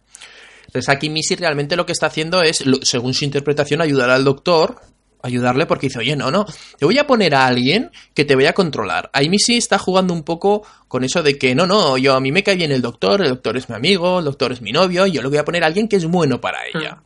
Pues bueno, pues, pues, pues vale, a mí mm, no me convenció mucho, era verdad, es verdad, porque lo que hace es controlar, pero no, no le vi tampoco el sentido dentro de luego el argumento del, del capítulo. Yo no sé si Javier ahí tienes algo que aportar. Yo, cuando dijo que Missy era la de la tienda y la del periódico, pensé que iban a por lo fácil, que esa trama podían haber hecho virgarías con eso, que podían haber metido personajes antiguos y cosas así, y no sé, me pareció que fueron a lo fácil, en plan, el malo de la temporada, pues quien ha sido quien lo ha unido. Y la razón tampoco me Mm. pareció muy de esto que dice, oh Dios, ¿cómo no me he dado cuenta antes? No, me pareció que eso, que fueron a lo fácil. Sí, claro. Y Mira, eh, la verdad es que sí, a mí me dio esa sensación como un- una de esas cosas que decimos, ah, seguro que han pensado algo y luego resulta que lo han eh, atado porque hay que atarlo. Yo creo que no, que eso es uno de los fallos que, bueno, ahora vemos menos de Moffat. No sé si recordarás, Esther, que yo he dicho muchas veces esto, que abre muchos hilos y luego los cierra un poco deprisa, ¿no? Sí, sí, sí, sí. Pero bueno, aquí tenemos luego la otra parte que decía, que es el cómo ha ido a lo largo de la línea temporal del doctor, ha recogido gente que muere a lo largo de la línea temporal del doctor. Esther, ¿cómo hace eso? Según el doctor, con una TARDIS. ¿Dónde está esa TARDIS? Por ahí. No se especifica. Dice, debe tener escondido alguna En, TARDIS. San- en la catedral de San Pablo creo que es, ¿no? Que dice, No lo dicen específicamente, No, no especifican. Pero ahí quería llegar, llegar yo. Muy bien, Javier. estás, estás, estás, ojo abierto. estoy on fire. El Claro, hay un momento en el que se plantean, oye, ¿cómo han podido meter 91 Cybermen aquí sin que nadie se diera cuenta? Pues muy fácil si eres un señor del tiempo. Coges tecnología de señores del tiempo más grande por dentro que por fuera. No nos están diciendo que eso sea la TARDIS, simplemente que ha aplicado la tecnología de la TARDIS ahí. A mí me gustaría pensar que hay una TARDIS por ahí, perdida. Está muy bien tener ese as en la manga por ahí. Y luego os explicaré, si me acuerdo, por qué. Pero ahí quería llegar yo. Hay una TARDIS que no nos enseñan y que nos dicen que está. Bueno, o, el doctor cree, y que sería lo lógico, que hay una TARDIS con la que el amo se habría escapado de Gallifrey y habría ido a lo largo de la línea temporal del, del doctor. Pero bueno, vamos a explotar el avión, que es lo que mola. Explotamos el avión y tenemos al doctor cayendo en picado. Y aquí viene, yo me atrevería a decir, al menos en ese momento se convirtió en mi escena favorita del capítulo Ever Forever, que es, que es el doctor cayendo y como ha dicho antes Esther, a los James Bond. Pero es que ya no solo nos dicen esto es una escena estilo James Bond, sino que como, como decía, y vuelvo a repetir Esther, con el tema de la música, nos ponen unos acordes rollo James Bond o rollo Los Increíbles, que es que es, que es, que es clavado. Y, y la escena esa del doctor con la llave ¡ii! cayendo en plan chan chan chan. Eso a- a mí, a mí ya, ya, ya me convence. Yo podría haber acabado ya el capítulo y haber dicho ya, ya me habéis convencido. Javier, ¿qué te, qué te pareció esa escena? Yo cuando estaba pasando pensé, a mí me pasa eso y me muero. Quiero decir, yo estoy cayendo ahí y yo no caigo en coger la llave, meterla dentro del hacer. No. Pero el doctor, el doctor puede hacerlo. Y sí. El doctor. Y si no se regenera como se regeneró Matt, con onda súper grande y se salva.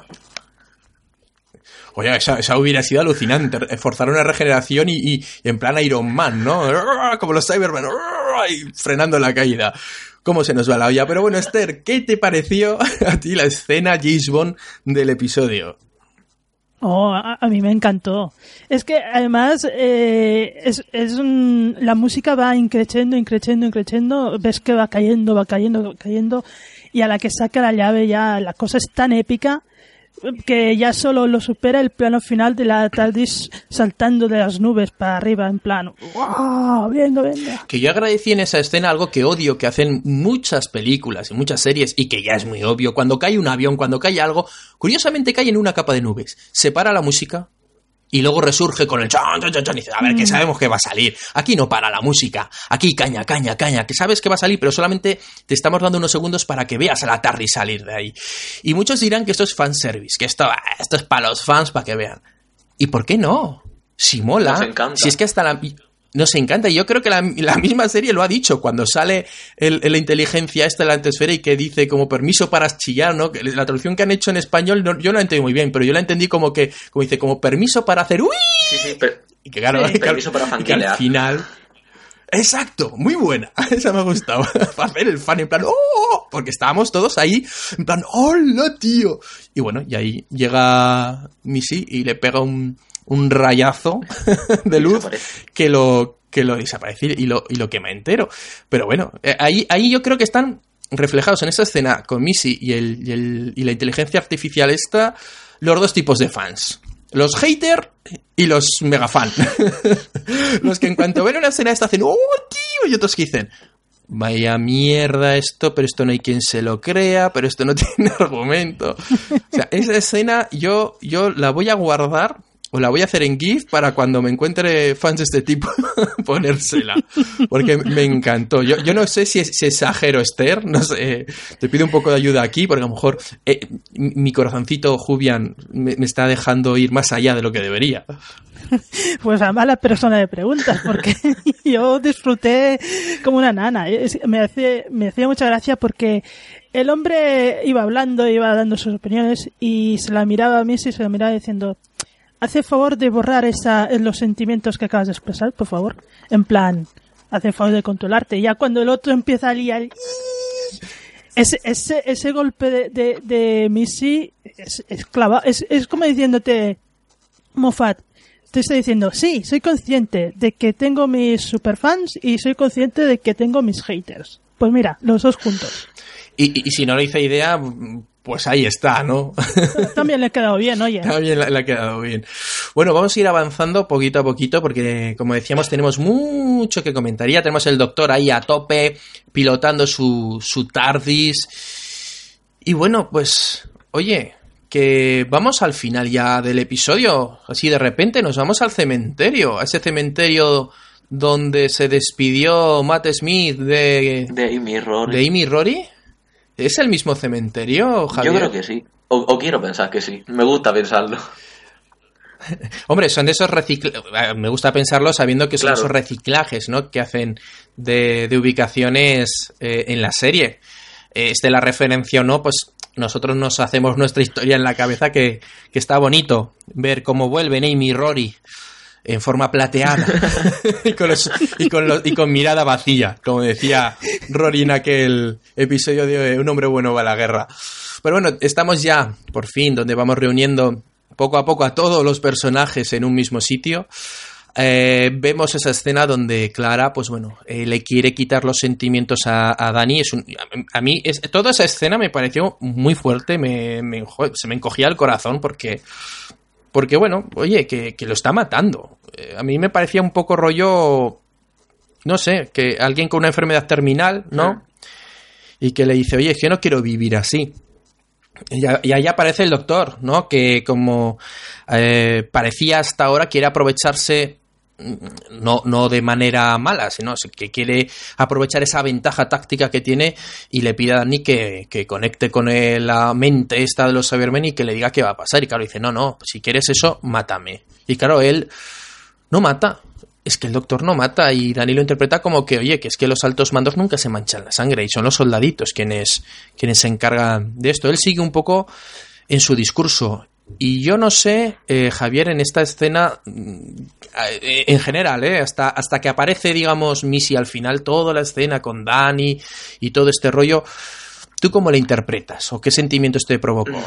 Esa escena, la verdad, es que es un poco difícil de, quiero decir, tengo una dualidad dentro de mí con esa escena, porque, eh, poniéndome en contexto, quiero decir, yo ese capítulo lo estaba viendo con una amiga y ella tenía una posición de qué capullo Dani que le está diciendo eso al doctor y yo lo que decía era, es un capullo que le está diciendo eso al doctor, pero es que lleva toda la razón del mundo.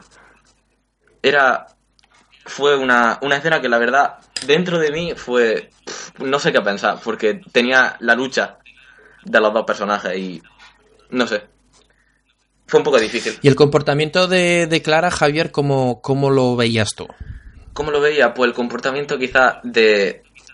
Si dice, yo creo que ella pensaría, si no hay más remedio y lo tengo que matar para que no se convierta, para que no siga sufriendo, por así decirlo, pues lo hago. Y la verdad es que se le veía completamente convencida a hacerlo. Pero lo veo como una marioneta en medio de los dos. A mí algo que me gustó, eh, en cierta manera, es que rompe un poco el tópico de estas escenas en la que el, que está en el otro lado y que tiene que matarlo, pues mátame porque me ha infectado un virus mortal, etcétera, etcétera. Siempre dice, no, no, no te quiero matar, no, no, buscamos una solución, no, no. Aquí muy rápidamente Clara dice, no eres, no puedes vivir así, pues te ayudo. Tú no sé si lo viste así, Esther. Em, sí, yo creo que Clara es más consciente de la situación de, de lo que estaría otra gente. Pero mm, no me acaba. Es que es una situación que es difícil porque yo cuando escucho a Dani y hablar como habla el doctor, mm, no me acaba de gustar lo que le, lo que le dice o cómo se lo dice. Porque lo que le está diciendo a Clara es que le, lo desconecte porque no quiere vivir así. Y resulta que cuando el doctor le está pidiendo, le está pidiendo ayuda porque tiene que salvar al mundo, al doctor mm, pues lo, lo desprecia. Y, no sé, em, es una situación que a mí, nunca me ha gustado el trato que se tenían Dani y el doctor. No quiero ponerme de parte de ninguno de los dos, pero yo siempre... A mí no me acaba de gustar cómo trata a Dani el doctor. A mí me dio la sensación de que Dani le estaba echando la culpa al doctor de su situación. Hmm. Mm, no sé si os dio esa sensación, pero hubo un momento como que, que sentía un rencor hacia él, ¿no? No, estoy así por tu culpa. Y que toda esa situación era culpa suya, pero tampoco lo desarrollan. Pero, como digo, esa, esa sensación en su discurso era, sí, sí, sí, no, no, si todo esto es culpa tuya, tú eres aquí un, general que estás luchando contra, contra el malo de turno y lo que haces es tener tus soldados. Pero bueno, es una escena, como digo, que, que es complicada, ¿eh? Es complicada de, ya no en sí de analizar, sino que en la misma serie nos, nos están llevando a el final, el final de todo ese camino que habíamos tenido con Danny Pink, que al final iba a parecer ser un, un personajillo más que estaba allí y no, no, es, es el que nos va a servir para hacer un, un análisis de quién es el doctor, quién es este doctor más bien, porque estamos hablando principalmente de, de ese doctor, ya no tanto de Capaldi, me gusta resaltar, y lo, lo he dicho muchas veces, no hay un antes y después de Capaldi, hay un antes y después de Trensalor. O sea, una vez que el doctor de Matt Smith llega a Trensalor y ocurre todo lo que ocurre es cuando se convierte en alguien que es como el Capaldi que tenemos ahora. No sé si, Javier, tú lo ves así. Sí, la verdad es que sí. Yo creo que Transalor fue un punto de inflexión en la historia del personaje.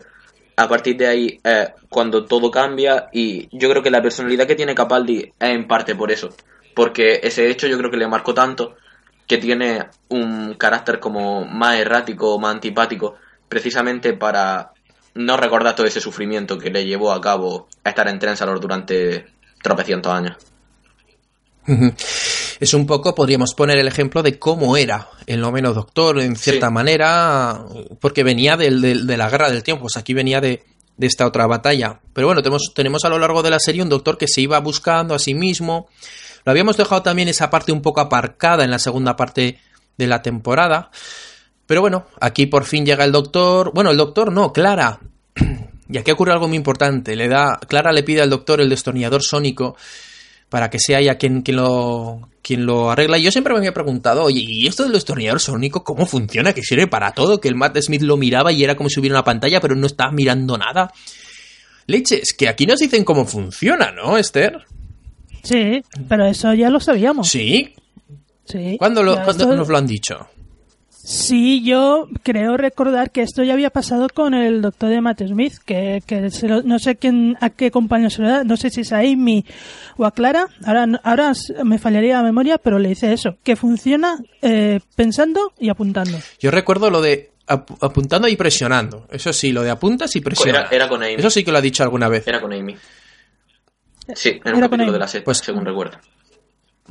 Pues ahí lo tenemos, bueno, por si acaso el que se haya despistado como yo y que no se había dado cuenta, pues ahora ya volvemos a saber que, que vamos, que tiene algo, últimamente tira mucho de lo telepático. Me mola, me mola. Es algo telepático y por eso podría decirse que cuando Matt Smith miraba el destornillador como que hacía una lectura telepática de lo que ahí venía, aunque luego realmente el, el doctor de, de Tennant lo que hacía era ponérselo en el oído. Exacto, aquí cada uno hacía lo suyo. Claro, ahí, ahí cada uno le entran las ondas telepáticas por algún lado mm, distinto y aquí hay más de uno estará haciendo el chiste. Pero bueno, vamos a continuar que tenemos a Clara que le quita los sentimientos a, a Dani y ya tenemos un Cyberman completo y le informa de todo el plan, tati, tata. Pero bueno, que al final lo importante, lo del plan, que iban a decir que es todos los humanos se van a convertir en un mega ejército de Cybermen y viene Mary Poppins. De lo alto del cielo, cuando el viento cambia, vendrá Mary Poppins a tu casa, con su bolso infinito, más grande, como era más pequeño por fuera que por dentro, más grande por dentro que por Tecnología fuera. de los señores del Todos tiempo. sabemos.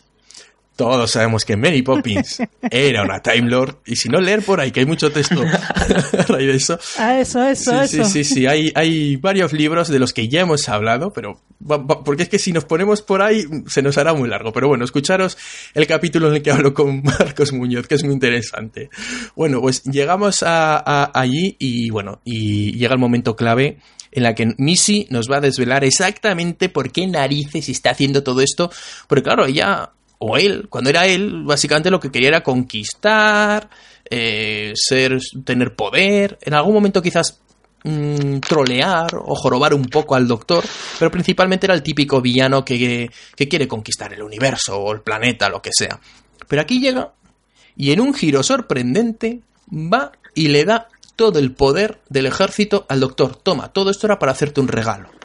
Y leches, Esther. ¿Qué, qué, qué piensas tú en ese momento? Porque la cara del doctor supongo que será la que se nos quedó a todos en plan, ¿qué? Sí, sí, sí. Pues, ¿Qué, qué, Eh, qué eh. cara se te queda? Eh, Esa, esa cara se me quedó. Desde luego, no, nunca pensé que, que Missy o Master me saldría por esas. En plan, mm, lo que quiero en realidad es que el doctor admita que es igual que él. O sea, un tipo errático, sediento de poder, cruel y todo eso. Y, y va y le, y, le, y le regaló un ejército. Claro. Y me quedé de piedra. Hombre, es, es, es eh, una manera de decirle, con, a ver, tú eres como yo. Yo más bien lo veo, aunque es lo que dice, parece como que yo soy más como tú, ¿no? O sea, que el, que el máster ve cosas suyas en el doctor y quiere que, o Missy, quiere que, también tener una parte, digamos, más buena. Y le dice, bueno, pues haz todo el bien que querías. Ahora tienes un ejército. Viaja por el tiempo y el espacio y por todo el universo conquistando, salvando a aquellos que no pudiste salvar, pero claro, a base de la fuerza. Aquí hay una hay un- una similitud con la historia, aquí me voy a mi vena friki comiquera, de Batman y el Joker. Hmm. Eh, Ba- Batman siempre ha dicho que él no mata. Eh, Batman es como sus, los villanos de sus cómics. Como, yo pongo el ejemplo del Joker porque es el más sádico, el más bestia.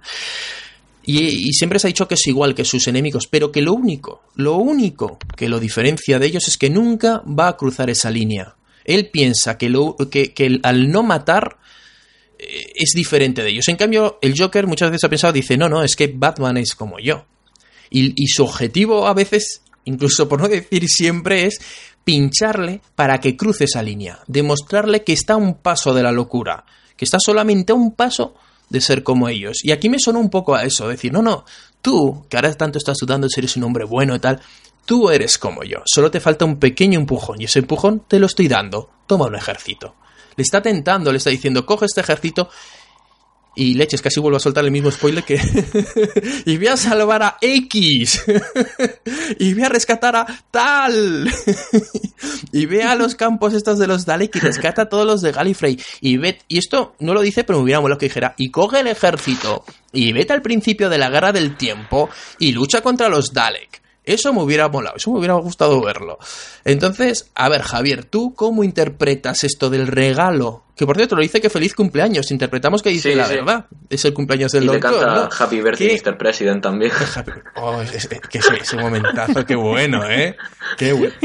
La actriz, un ole, ole, ole, que lo hace genial, que ya hemos hablado de ella varias veces. Pero bueno, Javier, ¿cómo interpretas tú esta escena de, del regalo del, al pues? Yo lo que pienso es que con esto, el máster o misi o como la llamamos, lo que quieres es lo que dices tú, coges y haces la vez que en realidad no son tan distintos, que son dos caras de una misma moneda, por así decirlo. Y la verdad es que me recordó muchísimo al capítulo de Un hombre bueno va a la guerra, no sé por qué, por el hecho de que el doctor, con el simple hecho de su nombre, podía parar un ejército y ahora es el que tiene un ejército y son las demás personas las que le temerían por el hecho de tenerlo. Y no sé, me pareció una forma de, por lo menos en mi mente, unirlo todo y me gustó mucho, la verdad, ese detalle. Y esta situación en la cual el doctor, claro, de repente se ve que le están diciendo, no, no, no, si eres como yo, toma un ejército, pero, pero tú quién te crees que eras. Y claro, le empiezan esos flashbacks en los cuales vemos a... Que por cierto, cuando le hice mi siquiera la del... la chica del... que le da el teléfono a Clara y vemos ese flashback donde volvemos a ver a Matt Smith, que era ahí anecdótico, pero bueno, alguna de, uh -huh. de estas fans de Matt Smith, pues seguramente pegarían su, su chillidito. Pero en fin, como iba diciendo, llegamos al momento en el que, pues claro, el, do el doctor se empieza a plantear todo lo que se había planteado a lo largo de la temporada es que contesta un poco a esa pregunta de si es un hombre bueno. Recuerda cuando se lo pregunta Clara, recuerda el momento Dalek en la cual, ole, ole, he vuelto a acertar, en la que pues, le dice, solo miro dentro de ti y es que solo veo odio.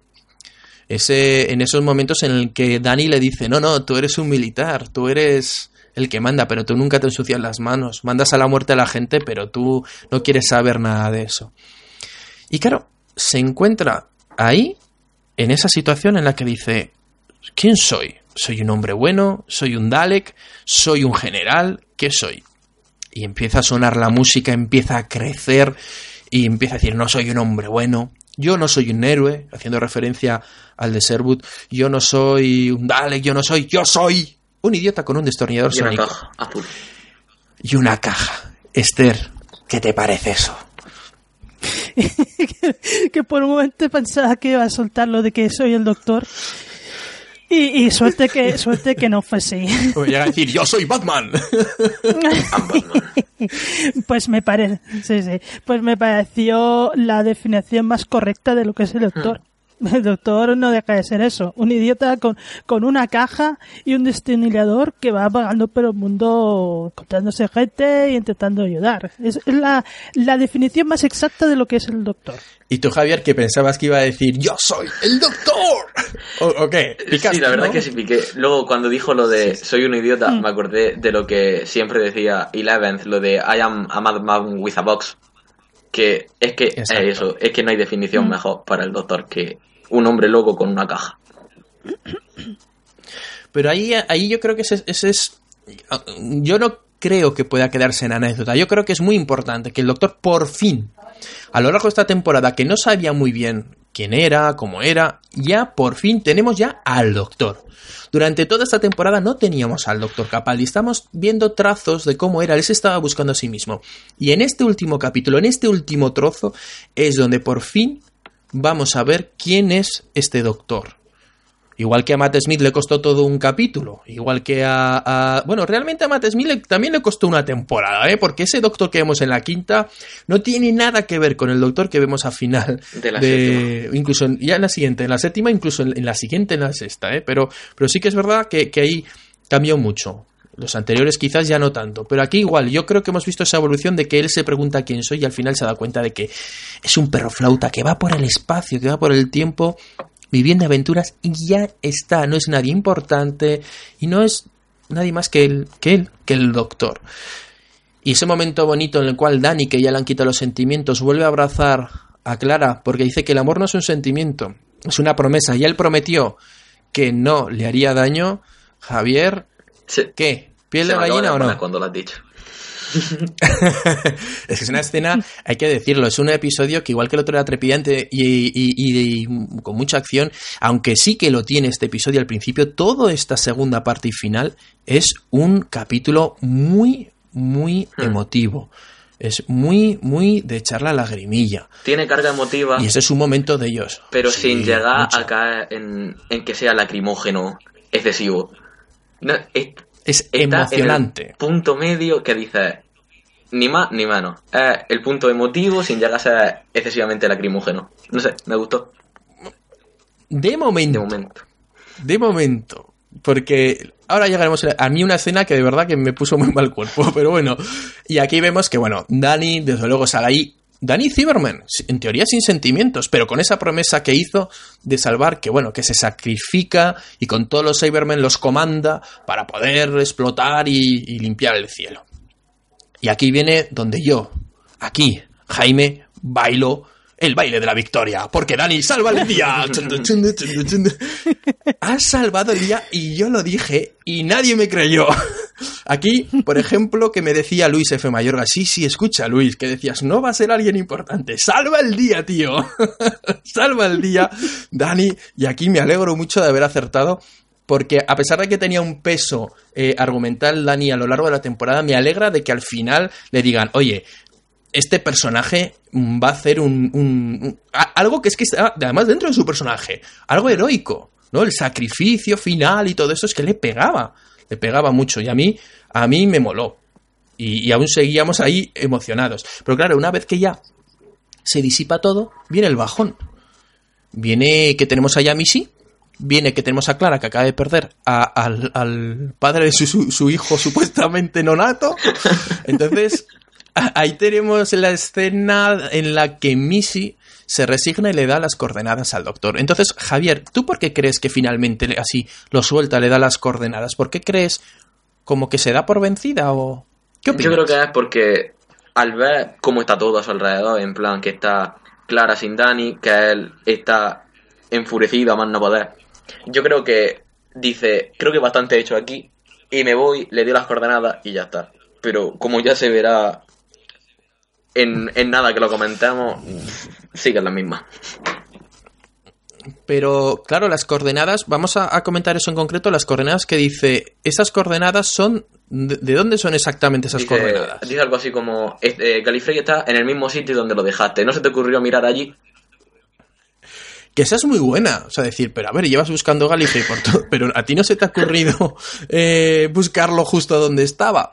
Mm, y, para que nos quedemos con eso, ¿eh? Gallifrey, según eh, Master Missy Mysteries, está donde estaba antes. ¿Vale? Bien.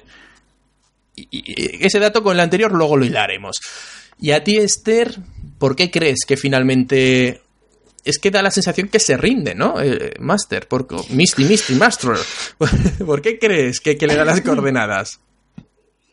Porque yo creo que, como ha visto que ha perdido y, lo tiene muy chungo, pues intenta ganarse el favor, el favor del doctor dándole esas coordenadas porque sabe que el doctor las quiere, quiere encontrar Gallifrey. Mm. Hmm, hmm. Bueno, bueno, eh, se puede quedar ahí un poco. Es que a mí no me cuadra con lo que viene un poco después, pero bueno, ahí tenemos como que se resigna, ¿no? En fin, bueno, al final, pues en fin, a la toma las coordenadas porque yo aquí ya no tengo nada más que hacer. Bueno, le, le, dice que viajen juntos, que, que vayan a buscarlo juntos. O sea, realmente lo que quiere este máster, lo que quiere es eh, quedarse con el doctor, ¿no? O sea, lo que quiere es engancharlo, viajar por ahí con él, estar juntos. Además creo que lo, que lo dice, quiere recuperar a, a su amigo. Lo que le dijo Tenan en su eh, época, que podía, él podía salvarlo, que podían viajar juntos por el universo, y le decía que no. Y ahora es Master quien va en busca del doctor. Todo muy redundante. demasiado tarde. Claro, es que en aquella época tenía mujer, Claro. normal. claro, aquí ya no, aquí ya no, aquí ya es el novio. Bueno, pero aquí tenemos a Clara que muy fría ella, pues bueno, eh, le dice, ¿ya eres capaz de memorizar las coordenadas? Sí, venga, pues voy a matarla.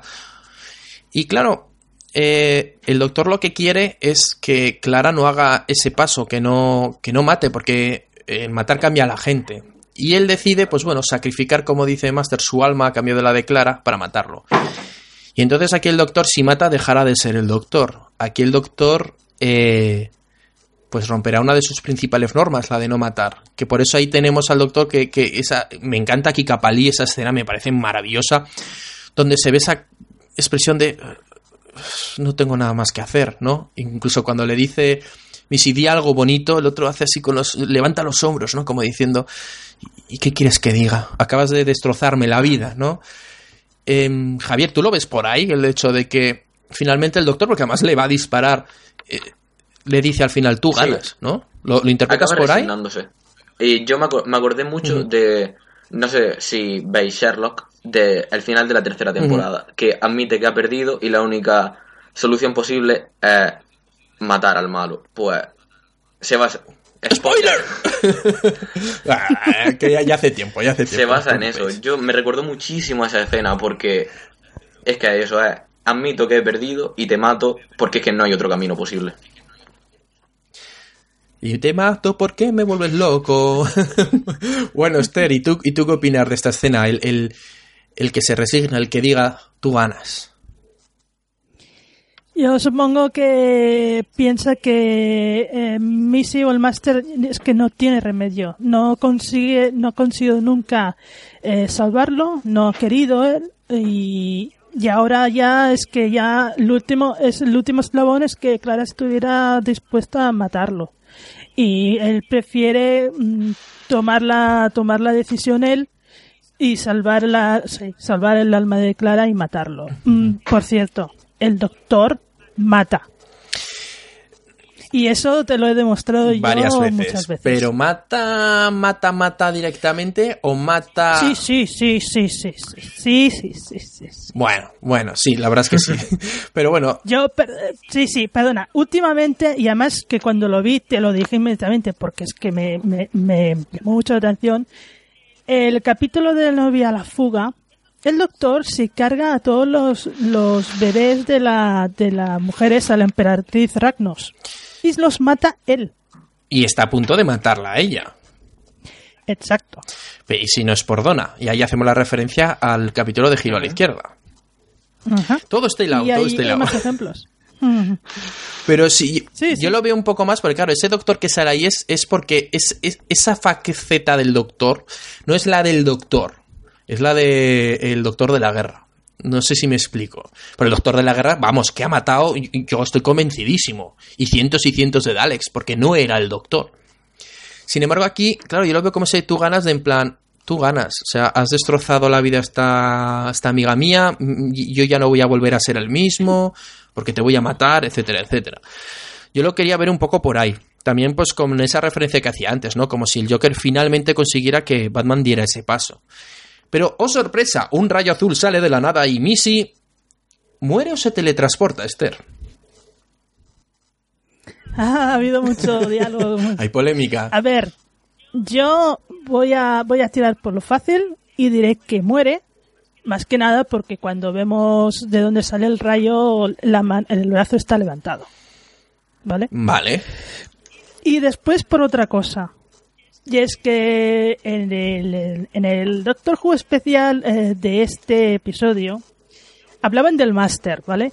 Y Stephen Moffat dijo que él lo que le hacía mucha gracia era las, las excusas que se inventaban cada vez que el Master que está interpretado por Anthony Bailey, creo que es el... Las excusas que se inventaban para resucitar al Master. Y, y dejó, yo creo que bastante clarito, si lo queremos entender así, que Missy ha muerto, pero que se van a inventar cualquier historia, cualquier trola para que vuelva. Hombre, el, el- el- el rayo que la mata es azul, que el rayo que lo teletransporta es azul. Es que. Sí, pero no, no, no, no acaba de ser lo mismo, ¿eh? creo yo. Mm. No sé. Mm, A ver, Javier, ¿tú qué opinas con este A tema? mí me gustaría pensar que se teletransporta, porque a mí como mala me ha encantado. Ha sido un placer y un deleite tenerla como mala que me, me encantaría que volviera, la verdad. Queremos más, más, claro, de Missy. queremos más. Y mira que yo no soy muy fan Sí, del sí. amo, pero Missy, no sé, me ha gustado mucho, la verdad. y, y, bueno, que podría teletransportarse a esa TARDIS que no, que no hemos llegado a ver. Pero iba a plantear y voy a poner sobre la mesa una nueva teoría. Y es que, ¿y si ha muerto pero su conciencia está en la nube? Porque esa ella, ella accedía a la nube, si recordáis. Y se supone Sí. que a la nube no accede físicamente, sino que su mente accedería allí, no puedes entrar físicamente. Yo pongo eso sobre la mesa y ahí os dejo que hagáis vuestras teorías. Que haya un backup, igual que hay un backup de River, que por cierto, bueno, hay, hay un backup de River, pues hay un backup de, de, de Master Mistress Missy. Esther, al final, River, nani nani, ¿eh? Nada de nada. Bueno, pues que se quede tranquilita. ¿no? yo, yo- a ver, yo lo que más miedo tenía de, de lo de River, no me importa que vuelva a salir, ni mucho menos, sino que era que, que lo ligaran con el personaje de Missy. Cuando vi que no, que ya no podía ser, pues nada, oye. Bueno, Miss, eh, River está de momento guardada. Si la utilizan más adelante, pues bienvenida será. Hombre, eso está, es- está muy bien, eso de guardar, guardar personajes en el cajón, en la biblioteca para usarlos. Pero bueno, cuéntame, Javier. Que River, que está de parranda. Eh, no estaba muerta, estaba de parranda. Eh, Exacto, exacto. No Está con Jenny muerto. por ahí. Pero bueno, sí.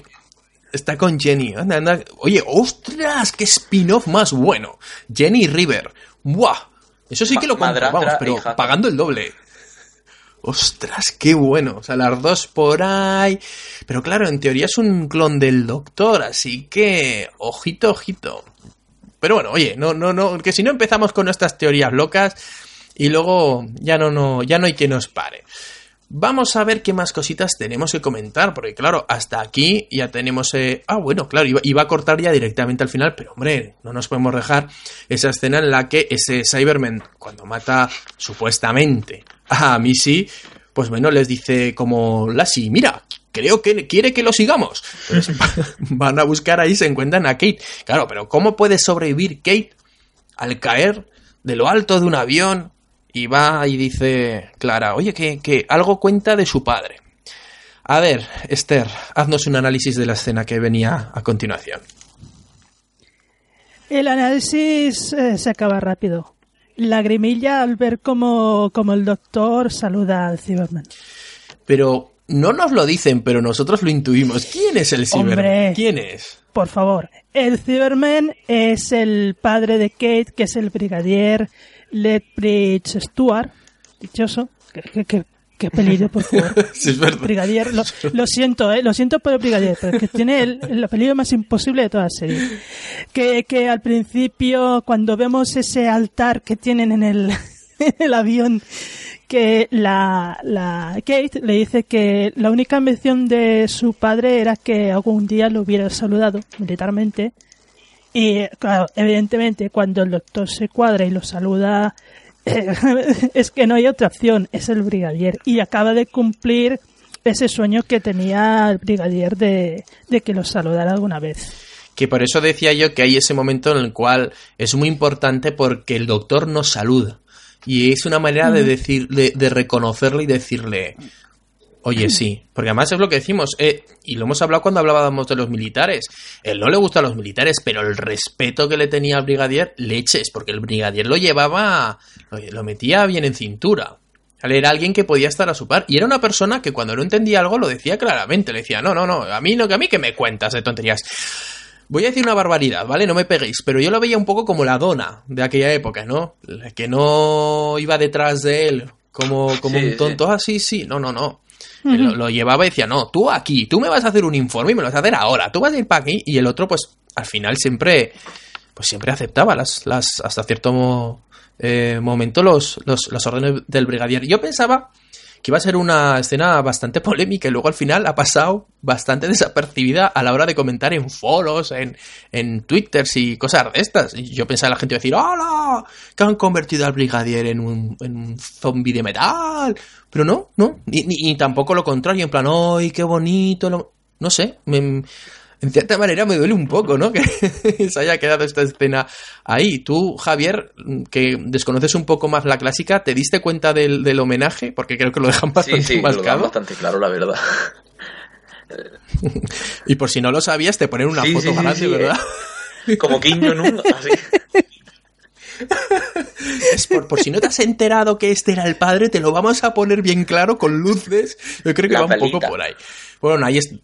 Claro, y ahí está ese homena- homenaje a, a la clásica y bueno, y lo que nos confirma que efectivamente si estaba ahí el, el, el brigadier, también estaban Amy y Rory, que Amy sí, Rory. que sí, que Amy y Rory por ahí estaban. Y, hoy leches, y, y Annie Bárbara también, seguro. Claro. ¡Oh, Dios mío! claro. Pero qué locura. Y Tigan, y... y- ¡Oh, oh, no! ¡No! No vayamos por ahí. No vayamos por ahí. Pero bueno, Uy, y, y Clara Oswald, la victoriana. es verdad. Y todas las claras están convertidas en... en... Y, y, y la amiga de Sally Sparrow. Y también. verdad. Ah, la amiga. No, ostras, sí. La amiga, Sí, sí, sí, la sí, amiga, la amiga.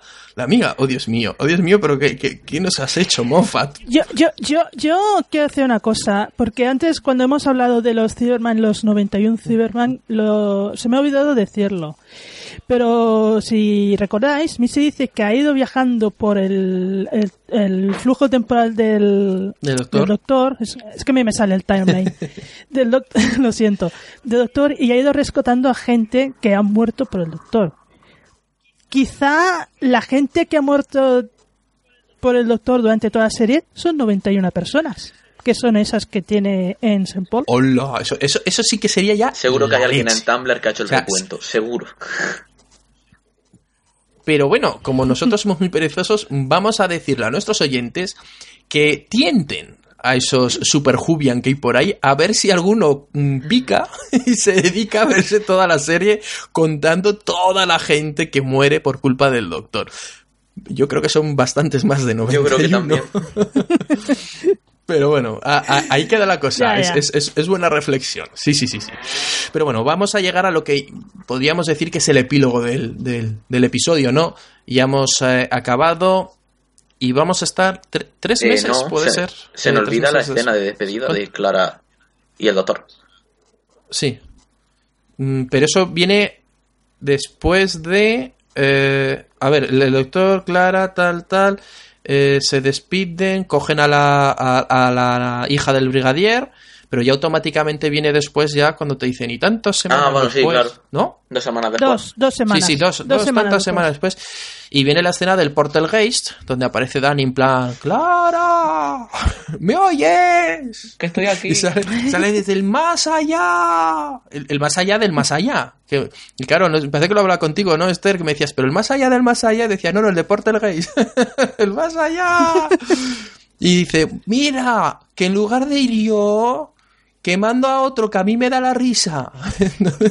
Le manda al niño que dice, ¿y ahora qué hace esta cosa? O sea, no solo, o sea, es que Dani, Dani es un cabrón. O sea, así de claro os lo digo. O sea, en lugar de, no solo vuelve, que dice, qué marrón, que vuelvo esta, que quiere casarse y tal. No, no, no. No solo no voy, sino encima le doy el marrón de un crío para que le busque los Y según la teoría, embarazada Eso- también. Y embarazada, y embarazada. A mí esto no me gustó nada. Yo, yo lo siento mucho. Lo del crío estaba bien para que nos lo explicaran. Estaba bien en el episodio anterior, pero el crío sobra ya en este episodio. Dani, o vuelves o no vuelvas. Pero para quedarte a medias, no. Que luego el crío ya no hemos vuelto a saber nada de él. Pero en fin, ahí le da el niño. Es más, si esta escena también. Bueno, claro, es que luego, si no, no tendría sentido. Pero en fin. Entonces va, y ahora sí, vamos a la escena del que, decías, Javier, de, de esa despedida en la cafetería, donde tanto uno como el otro no es que se mientan, sino que viendo que la, que la suposición que tiene el otro de su vida le hace más feliz, pues continúa con la mentira. Por un lado, Clara, bueno, por un lado el doctor realmente supone que Dani ha vuelto, le dice, ¿qué tal? Con Dani muy bien, muy bien. Y la otra esquivando un poco la pregunta que yo esperaba. Yo no sé, Esther, si pensaste lo mismo, pero yo esperaba ahí que Clara le iba a decir la verdad. Yo esperaba eso y que le iba a decir que estaba embarazada. Es más, durante todo el diálogo estaba pensando, ahora lo dice, ahora Sí. lo dice, ahora lo dice Uy, uy, uy. y no lo dice. Hay un momento que ahora, que ahora os diré donde dije, aquí es donde la vemos embarazada, que creo que vais a coincidir conmigo. Eh, ¿Tú, Javier, pensabas que se lo iba a decir? Yo- ¿O, o seguías el ritmo Sí, de la sí, serie? pensé que le iba a decir, es más, porque se ve como que Clara intenta hablar y el doctor le dice, sí, sí, que este hombre viejo ya no encaja en vuestro estilo de vida, no sé qué. Y como que Clara está intentando hablarle y, y como que no, cada uno sigue con su mentira y la verdad es que es triste que, que acaben así. Es, es que es- quizás si Clara le dice la verdad, el doctor no, no querría Claro. irse por su lado. Y más aún cuando el doctor le dice, no, no, es que he encontrado Galifrey. Y ahí es cuando yo dije, ¡hola la leche! ¡Anda! Y vemos ese flashback donde vemos al doctor que mete las coordenadas un poco con desconfianza, llega a la puerta de la TARDIS, la abre y digo yo, ahora nos van a meter, porque yo había visto por ahí un fotograma en el tráiler de un planeta naranja y nos van a meter ahí a Galifrey en grande apoteósico y lo vamos a flipar en colores. Bueno, Pues no, señores. Lo que nos ponen es el fondo negro con estrellitas. Es decir, Gallifrey no está ahí. Y antes de llegar a la escena chunga, os voy a plantear lo que os he ido preguntando a lo largo de, esta grabación. El máster dice que sí, que, que, que, que no está perdido, que está en otra dimensión, ¿vale? Y luego le dice que está donde estaba en un principio, que porque no se le ha ocurrido mirar ahí. Y esta es mi conclusión. Gallifrey está ahí, pero en otra dimensión. Por lo tanto, no puede verlo. Y dirás, ¿y esto de dónde te lo sacas? Recordemos el último capítulo, el último capítulo doble de eh, la cuarta temporada. Estaban ahí los planetas, pero ellos no los veían porque estaban un segundo de desfase con el resto del universo. Algo Ajá. similar. Javier, ¿qué te parece mi pues, teoría? no lo había pensado antes y ahora que lo has dicho, encajaría en realidad, que está como en una especie de plano distinto al nuestro, pero que sigue estando en el mismo sitio. Y entonces todo encajaría en realidad. Y pues sí, la verdad, está bastante bien pensado. ¿Y tú, Esther, mm, te convenzo o, o- o, mm, estás llamando a los señores de la camisa de fuerza? No, no, no, claro que me convences. Porque es que además el doctor de la guerra en el, en el especial, de hecho, dice que van a poner a Gallifrey en un universo De bolsillo. eh, de bolsillo. Lo van a poner en un universo de bolsillo para esconderlo. Por tanto, tiene que estar escondido. No, no puede estar a simple vista, si no estaría en nuestro universo. Ahí está el tema, y yo lo apunto, porque últimamente estoy pletórico y estoy acertando todo. Como acierte ya con esto, de verdad, ya la leche. Y bueno, llegamos a ese momento que era el que yo sí que digo que es el más lacrimógeno de, al menos para mí, de todo el episodio. Y es ver a Capaldi interpretando de verdad esa sensación de frustración, de, de- de- de- de desesperación, golpeando la TARDIS. Y yo ahí, yo ahí es que se, se- se me ponían los ojillos brillantes, Javier. Eh, para ti, que esta escena, ¿qué, qué sentimientos despertó en Pues ti? si ya en sí, eh, de los personajes principales, Clara me daba muchísima lástima en este capítulo, el doctor la superó y me dio, me dio mucha pena. Porque se, además la interpretación de Capaldi es tan buena que, que te expresa totalmente la frustración que sufre el personaje golpeando a la tarde. Y no sé, la verdad es que me sobrecogió bastante. Y tú, Esther, que, ¿cómo viviste este momento? Pues yo la verdad es que me quedé así muy acongojada y, y- y pensando, desde luego, eh, no le podían caer más palos al, al doctor porque encontrarse con eso, darse cuenta que al final habrán matado al, al máster para nada porque lo habrá vuelto a engañar. Y, y esa reacción tan bestia que tiene que no la había visto yo nunca esa reacción con el doctor yo me quedé hasta me iba encogiendo a cada golpe que daba me iba encogiendo porque es que era impresionante Yo, yo esa, esas, esa, esa manera de, de- frustración y desesperación solo se la he visto al décimo doctor en algunos momentos. En esos momentos en los que él está bastante mal por dentro por todo el tema de la guerra y tal y cual, pero pone una fachada y hay ciertos momentos en el que se le ve. Se le ve la tristeza y se le ve todo y esa impotencia, porque realmente es una sensación de impotencia decir es que no sé qué hacer. Ya veremos, a ver cómo, cómo desarrollan este tema. Por cierto, las coordenadas, por si alguien quiere ir a buscarlo, de Gallifrey 10 00 por 2, ¿vale? Simplemente por si alguien va a echar, que mire, que mire ahí, si está en el universo de bolsillo, y que vuelva y nos lo diga. Pero bueno, ahí tenemos esa escena que, como decía, a mí me dolió bastante y miente Clara. Y le miente descaradamente, pero por la misma razón. Bueno, mm, yo sé que lo mejor para Clara es que yo no esté aquí, le voy a decir que he encontrado a Gallifrey, que me tengo que ir y claro, no me puedo quedar con ella. Hay una escena muy, hay un momento muy, muy gracioso que le dice, bueno, y puede ser, eh, no sé si le dice rey, ¿verdad? Ah. puede ser rey. O reina. O reina. Dice, oh, dice, oh, oye, reina, ojo, eh. y se queda ahí como diciendo, a ver si, si me va a gustar a mí esto de cambiar de género. Y yo diciendo, buah, aquí más de un fan empezará, oh, que han dicho que le gusta ser mujer, ya verás tú el próximo doctor, bla, bla. Digo, menos mal que no. Puede ser que están bastante moderados al darnos un capítulo tan mascadito. Esta vez la gente se ha moderado bastante, se ha preocupado más en, en los sentimientos, en la música, no sé qué, que en, que en hacer teorías locas. Que eso también está muy bien, que disfrutemos de la, de la serie, como ya os he dicho alguna vez. Y así tenemos, pues eso a Clara, como le ve que eh, tiene Gallifrey, pues también le miente, no, no, yo estoy bien, estoy con Dani, me lo paso pipa, que bien somos. Y llega un momento, y este momento no lo tengo yo muy claro porque no lo llegué a verlo con subtítulos, lo vi como que el doctor se ofrece a que le dé un abrazo. Y ella se levanta y dije, leches, aquí se levanta y se le ve la tripa de embarazada. ¿Quién de vosotros pensó eso? A ver, es ninguno. Yo ese momento de verdad que os lo dije, ¿eh? o sea, que, que, que, que dije ahí, ahí se va a levantar y ahí es donde nos van a decir que está embarazada, que no lo ha podido decir, pero se le ve y el doctor va a decir, ¡ay caramba! Esther, ¿te esperabas algo así o no? Pues mira, porque como es ella la que le dice que tienen que romper el hábito de no, de no abrazarse y le dice vamos a abrazarnos y él se levanta rápidamente y ella como que duda un Como poco. que le cuesta digo, levantarse. "Cállate, Cállate, que, que se lo está pensando si sí o si no y ahora cuando se levante no hará falta que diga nada, pero vaya, no. Mm, ahí, ahí lo tenemos, ahí lo tenemos. Y, y de esta escena viene una frase muy buena que es para apuntarse, lo de por qué no le gustan dar los abrazos. Javier, ¿por qué al doctor no La le gusta abrazar? Acabo Al de menos a poner la este. frase en Twitter precisamente, porque son una, son una forma de ocultar tu verdadera cara. Exacto, y es verdad, porque lo dice y se ven a los dos con la cara de tristeza, ¿no? Hasta ahora estaban con una fachada. Y, y esa frase me... La verdad es que voy a quedar como muy fanboy, pero leches, me ha gustado mucho. Viene de un guionista de una serie, pero jolines, es una Yo muy me buena hacer una camiseta con esa cara, con esa frase. Sí, sí, sí. O sea, alguien cuando no quieres mostrar la cara rápidamente le vas a dar un abrazo.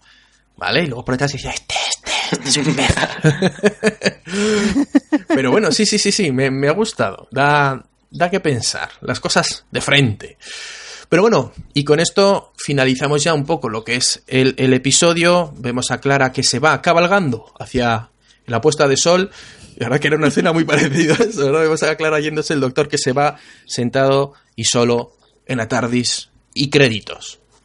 Y créditos que yo dije, leche, ¿cómo se han currado de los créditos? Porque de repente van a los créditos y dices, ¿qué pasa aquí? ¿Qué pasa aquí? ¿Qué pasa aquí? No, no, ¿era todo un sueño de resines? ¡No! No, ¿qué me estás contando? Y llaman a la puerta. Yo, a ver, yo os voy a decir que es que la voz ya la reconocí. Entonces ya sabía por dónde iban los tiros. Yo no sé, Esther, cuando oyes una voz de alguien llamando, hola, hello, doctor, ¿qué voy a pasar, Esther? A ver, tú, tú ahí qué pensabas. Dices, a ver, ¿qué, qué, qué, Moffat, ¿qué estás haciendo ahora, no? Yo, y claro, yo pensaba, uy, esto lo han cortado así como muy, muy seco. Y, y, y, y cuando llaman a la puerta digo, uy, espérate, que la escena era más larga.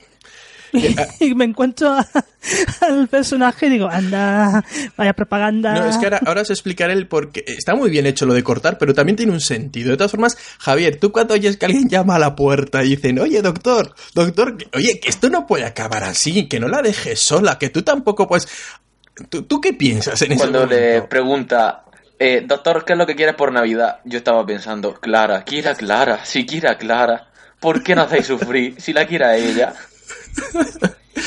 Aquí hay dos cosas muy buenas. Una que es que son las voces de los, de los fans, propiamente dicho. Pero no puede acabar esto así. ¿Cómo acabáis así? El, que además mucha gente lo ha dicho. Pero ¿cómo acaba así el episodio? Pero no se supone que hay un especial de Navidad donde sale Clara. Pero no puede quedarse así. Entonces era un poco. Entonces ya sale ahí el personaje que es Santa Claus, que es Nick Frost, el actor que a mí me encanta, diciendo, bueno, a ver, a ver, a ver, doctor, que esto, esto no puede acabar así. Así que, vamos a ver, ¿qué quieres tú para Navidad?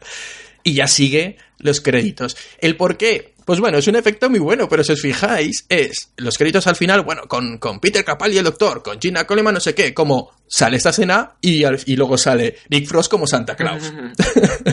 Entonces ya directamente, cuando sale esa escena, el siguiente crédito es Nick Frost eh, en el papel de, de Santa Claus. Y luego finalmente, como no, un preview del especial de Navidad. Que, yo, no, la verdad es que no me quiero aventurar a, decir nada porque no tengo ni idea y los especiales de Navidad siempre me descolocan mucho.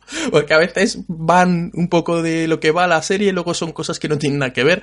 Así que lo, dejo en vuestras manos. A ver, Javier, ¿qué del tráiler que has podido ver del preview? ¿Qué, qué te aventuras? A decir de lo que nos espera. Yo creo que no se puede sacar gran cosa. Es decir, se ve gente corriendo y bichos asquerosos que babean. es que no se puede sacar. Bueno, y duendecillos de Papá Noel. Es que, no sé. Lo que sí leí por ahí, que Jenna Coleman dijo que iba sobre sueños y sobre lo que es real y lo que no, o algo así. Pero que. Poquísimo, que no se puede sacar nada. Eran supuestamente una serie de sueños y cada sueño era diferente. Bueno, ya nos, ya nos contarán. Esther, tu análisis del... Amor, todo es un sueño. La, vida es sueño. bueno, eh, Esther, cuéntanos tu, tu análisis del, del, preview. Pues la verdad que cuando empezó el preview, digo que están anunciando. Porque no tenía, no parecía que fuera Doctor Who, hasta que no aparece la voz de Capaldi, digo, ay, calla, espérate, que esto es el preview de, de Navidad. Pero son imágenes tan inconcretas que la verdad no me, no, no sé.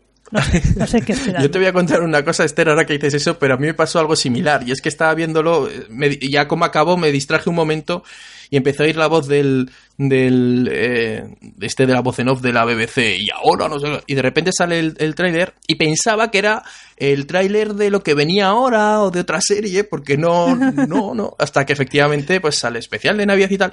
Dije ah acabáramos pero no no me no me estaba cuadrando mucho con con lo que era Doctor. Pero yo creo que también es por guardar un poco de misterio y como ha acabado tan abruptamente esto este capítulo no nos quieren dar ninguna pista hasta el final, aunque ya sabemos que según se acerque la fecha, a la cual pues es el 25 de diciembre, si lo hacen como lo han hecho siempre, pues bueno, nos irán soltando más trailers, los clips y todas estas cosas. Pero en fin, y poco más que comentar. Como siempre, os pregunto a ver eh, si pensáis que se nos ha quedado algo en el tintero que deberíamos haber comentado. En este caso, Javier, ¿crees que nos hemos olvidado de algo? No, yo creo que no. Eh, Esther, ¿nos hemos olvidado de algo? Pues no, bueno, yo solo quiero hacer un apunte porque creo que eso lo merece. Eh, la actuación, sobre todo estos dos últimos episodios, pero sobre todo este último, de Michelle Gómez como máster, como Missy, es que yo, yo me moría con cada salida que tenía es que es genial, porque tanto estaba seria como te, se te ponía a cantar, como hacía una broma, las caras que hacía, el, el, el, el estilo que tiene a la hora de matar a Oswald. Era genial, genial. Es que además han medido mucho las escenas en las que sale para no ser cargante. Entonces está muy bien hecho y luego la actriz, os invito a que busquéis por YouTube sketches que tiene por ahí, que son, a, mí especialmente hay uno que, que más últimamente está funcionando bastante por las redes sociales que me encanta. Y es que está ella, esa actriz, con otra, debe ser una oficina, y va una de las actrices, se mira al espejo, están en el baño, lo típico. Ahí voy a poner un poco color y tal, y se, está, digamos, encajando bien los pechos, y llega la otra actriz y se empieza a quitar la ropa. Y es como que hay una especie de lucha, ¿no? De a ver quién está más sexy. Y claro, esta actriz lo hace genial, te, te, te ríes, porque tiene todo eso que está haciendo tan exagerado, lo hace seria, totalmente seria, como si fuera lo más normal del mundo. es muy buena actriz y a mí me gustaría que, que volviera, desde luego, a la serie. Pero bueno, eh, yo ahora os voy a contar un secreto y es que últimamente siempre que acabamos de grabar, y yo pregunto, bueno, ¿nos hemos dejado algo? No, no, no. Pues digamos que si no son 30 segundos al minuto de, despedirnos del Skype, me escribe siempre este un mensaje, tío, nos hemos dejado de esto, esto de hablar. y siempre digo, yo, ¿qué leches? Es verdad, y lo tenía apuntado. siempre, siempre hay algo que se nos olvida. Así que no nos lo tengáis en cuenta. Como nos podéis encontrar por las redes sociales, ya sabéis, en, la cuenta de Charlas Jubian en Twitter, pues ahí ya nos podéis decir de todo y os habéis dejado y lo vamos hablando por ahí. Y si no, donde colgamos estos episodios en iVoox, ya sabéis que tenéis ahí los comentarios. Y aunque a veces no contestamos, de verdad que los leemos todos, ¿vale? Menos los de uno de un tal podcast de Rassilon, que eso tampoco les hacemos mucho caso. por cierto, a ver si cuando hacemos un crossover con ellos, ahí lo dejo. Pero en fin, un crossover. Em, vamos a ir despidiéndonos, pero antes quiero decir una cosa, y es que ha acabado, como decía al principio, la octava temporada. Y con esto han acabado las charlas Jubian, que hemos ido haciendo cada semana eh, comentando los episodios. ¿Eso significa que se acaba Charlas Jubian? Pues no.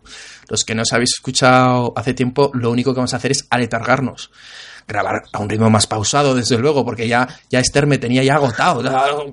Venga a grabar, venga. Joder, tengo unas marcas de látigo en la espalda, de verdad que un día os mandaré una foto en Twitter para que las veáis. Pero bueno, bueno, bromas aparte, desde luego, para Navidad grabaremos para el especial de Navidad. Y lo que sí que me gustaría, y esta vez, a ver si es verdad, y ahora de verdad, que se lo tengo que agradecer aquí a Esther, porque antes me veía un poquito solo, pero Esther me ha estado ayudando mucho, me ha llevado gran peso esto de, del tema del podcast. Y ahora que la tengo un poco como, como cómplice en el crimen, compañera en crime, el, el, partners in crime, pues a ver si, si podemos ir grabando algún que otro podcast más monográfico, ¿no? Como siempre hemos dicho, el de Donald, de las Companion, a lo mejor uno dedicado incluso a, The Master y siempre con, con algún invitado. Pero bueno, así que como mínimo, como muy tarde, nos vamos a ver ya para Navidad y desde luego, primero, Javier, muchas gracias como siempre por colaborar, por escucharnos sobre todo y por aportar esta, este punto de vista diferente al podcast. Y por supuesto, encantado. Y a ti, Esther, desde luego, muchísimas gracias por haber estado esta temporada aquí a tope, siendo aquí la que movía las ruedas del podcast para que pudiera funcionar. Y desde luego te, sigo esperando para, la siguiente andadura y aventura con, con Charlas Jubian. Hombre, ya sabes que puedes contar conmigo. Yo solo te digo una cosa, temo el día que Nuria escuche estos programas porque, primero, que nos reímos de ella un montón, después que se va a pensar que pongo más, más trabajo aquí entre las Jubian que en atmósfera cero, que, que no, que no es... No, no, a ver, lo bueno de eso es que realmente cuesta poco, pero quiero decir, ya sobre todo a la hora de que Esther está ahí echando una mano, ¿no? De, de, y que ya no soy yo mm. solito, hay ay, mira, a ver si puedo grabar. No, no, ahora, ahora ya es bastante más, fácil teniendo un, un, poquito de ayuda. Pero bueno, lo dicho, Esther, mm. que, que, muchas gracias y que, bueno, que, que si no queréis esperar hasta eh, eh, Navidad, pues y hemos hecho mucho spam en Atmósfera Jubian la podéis escuchar y a mí de vez en cuando porque voy a seguir ahí troleando un poquito me vais a escuchar. Por cierto ahora que dices esto de Nuria vamos a dejarle un, mensaje vamos a dejar vamos a mandar un mensaje al futuro. Nuria ahora mismo Nuria ahora mismo eh, eh, y, tú Esther estáis hablando estáis empezando eh, la tercera temporada de Doctor Who. Llegará un momento en el que Nuria nos alcanzará. De aquí vete a saber meses años. Nuria si estás escuchando esto un abrazo así que ya, bromas aparte, nos vamos a despedir, no hemos elegido música, así que en postproducción ya veremos a ver qué sale. Algo seguramente muy chulo. Un abrazo y nos vemos, espero, dentro de un poquito.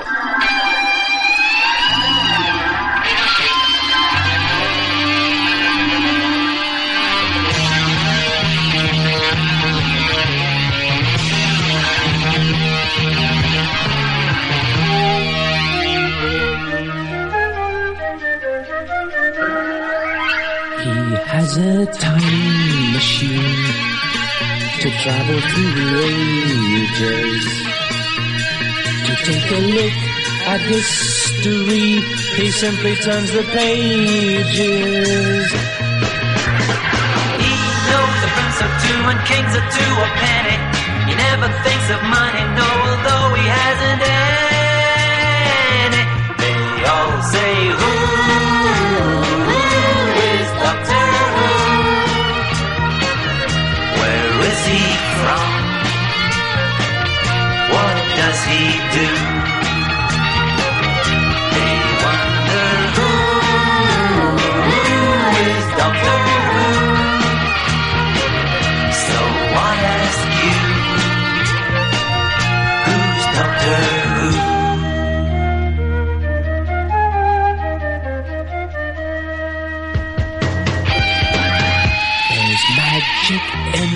his hands. You ask and he may show it. He simply elevates a stone where you want I would throw it. He's been to yesterday and somehow we all follow. I wonder where we are today or where we'll be tomorrow.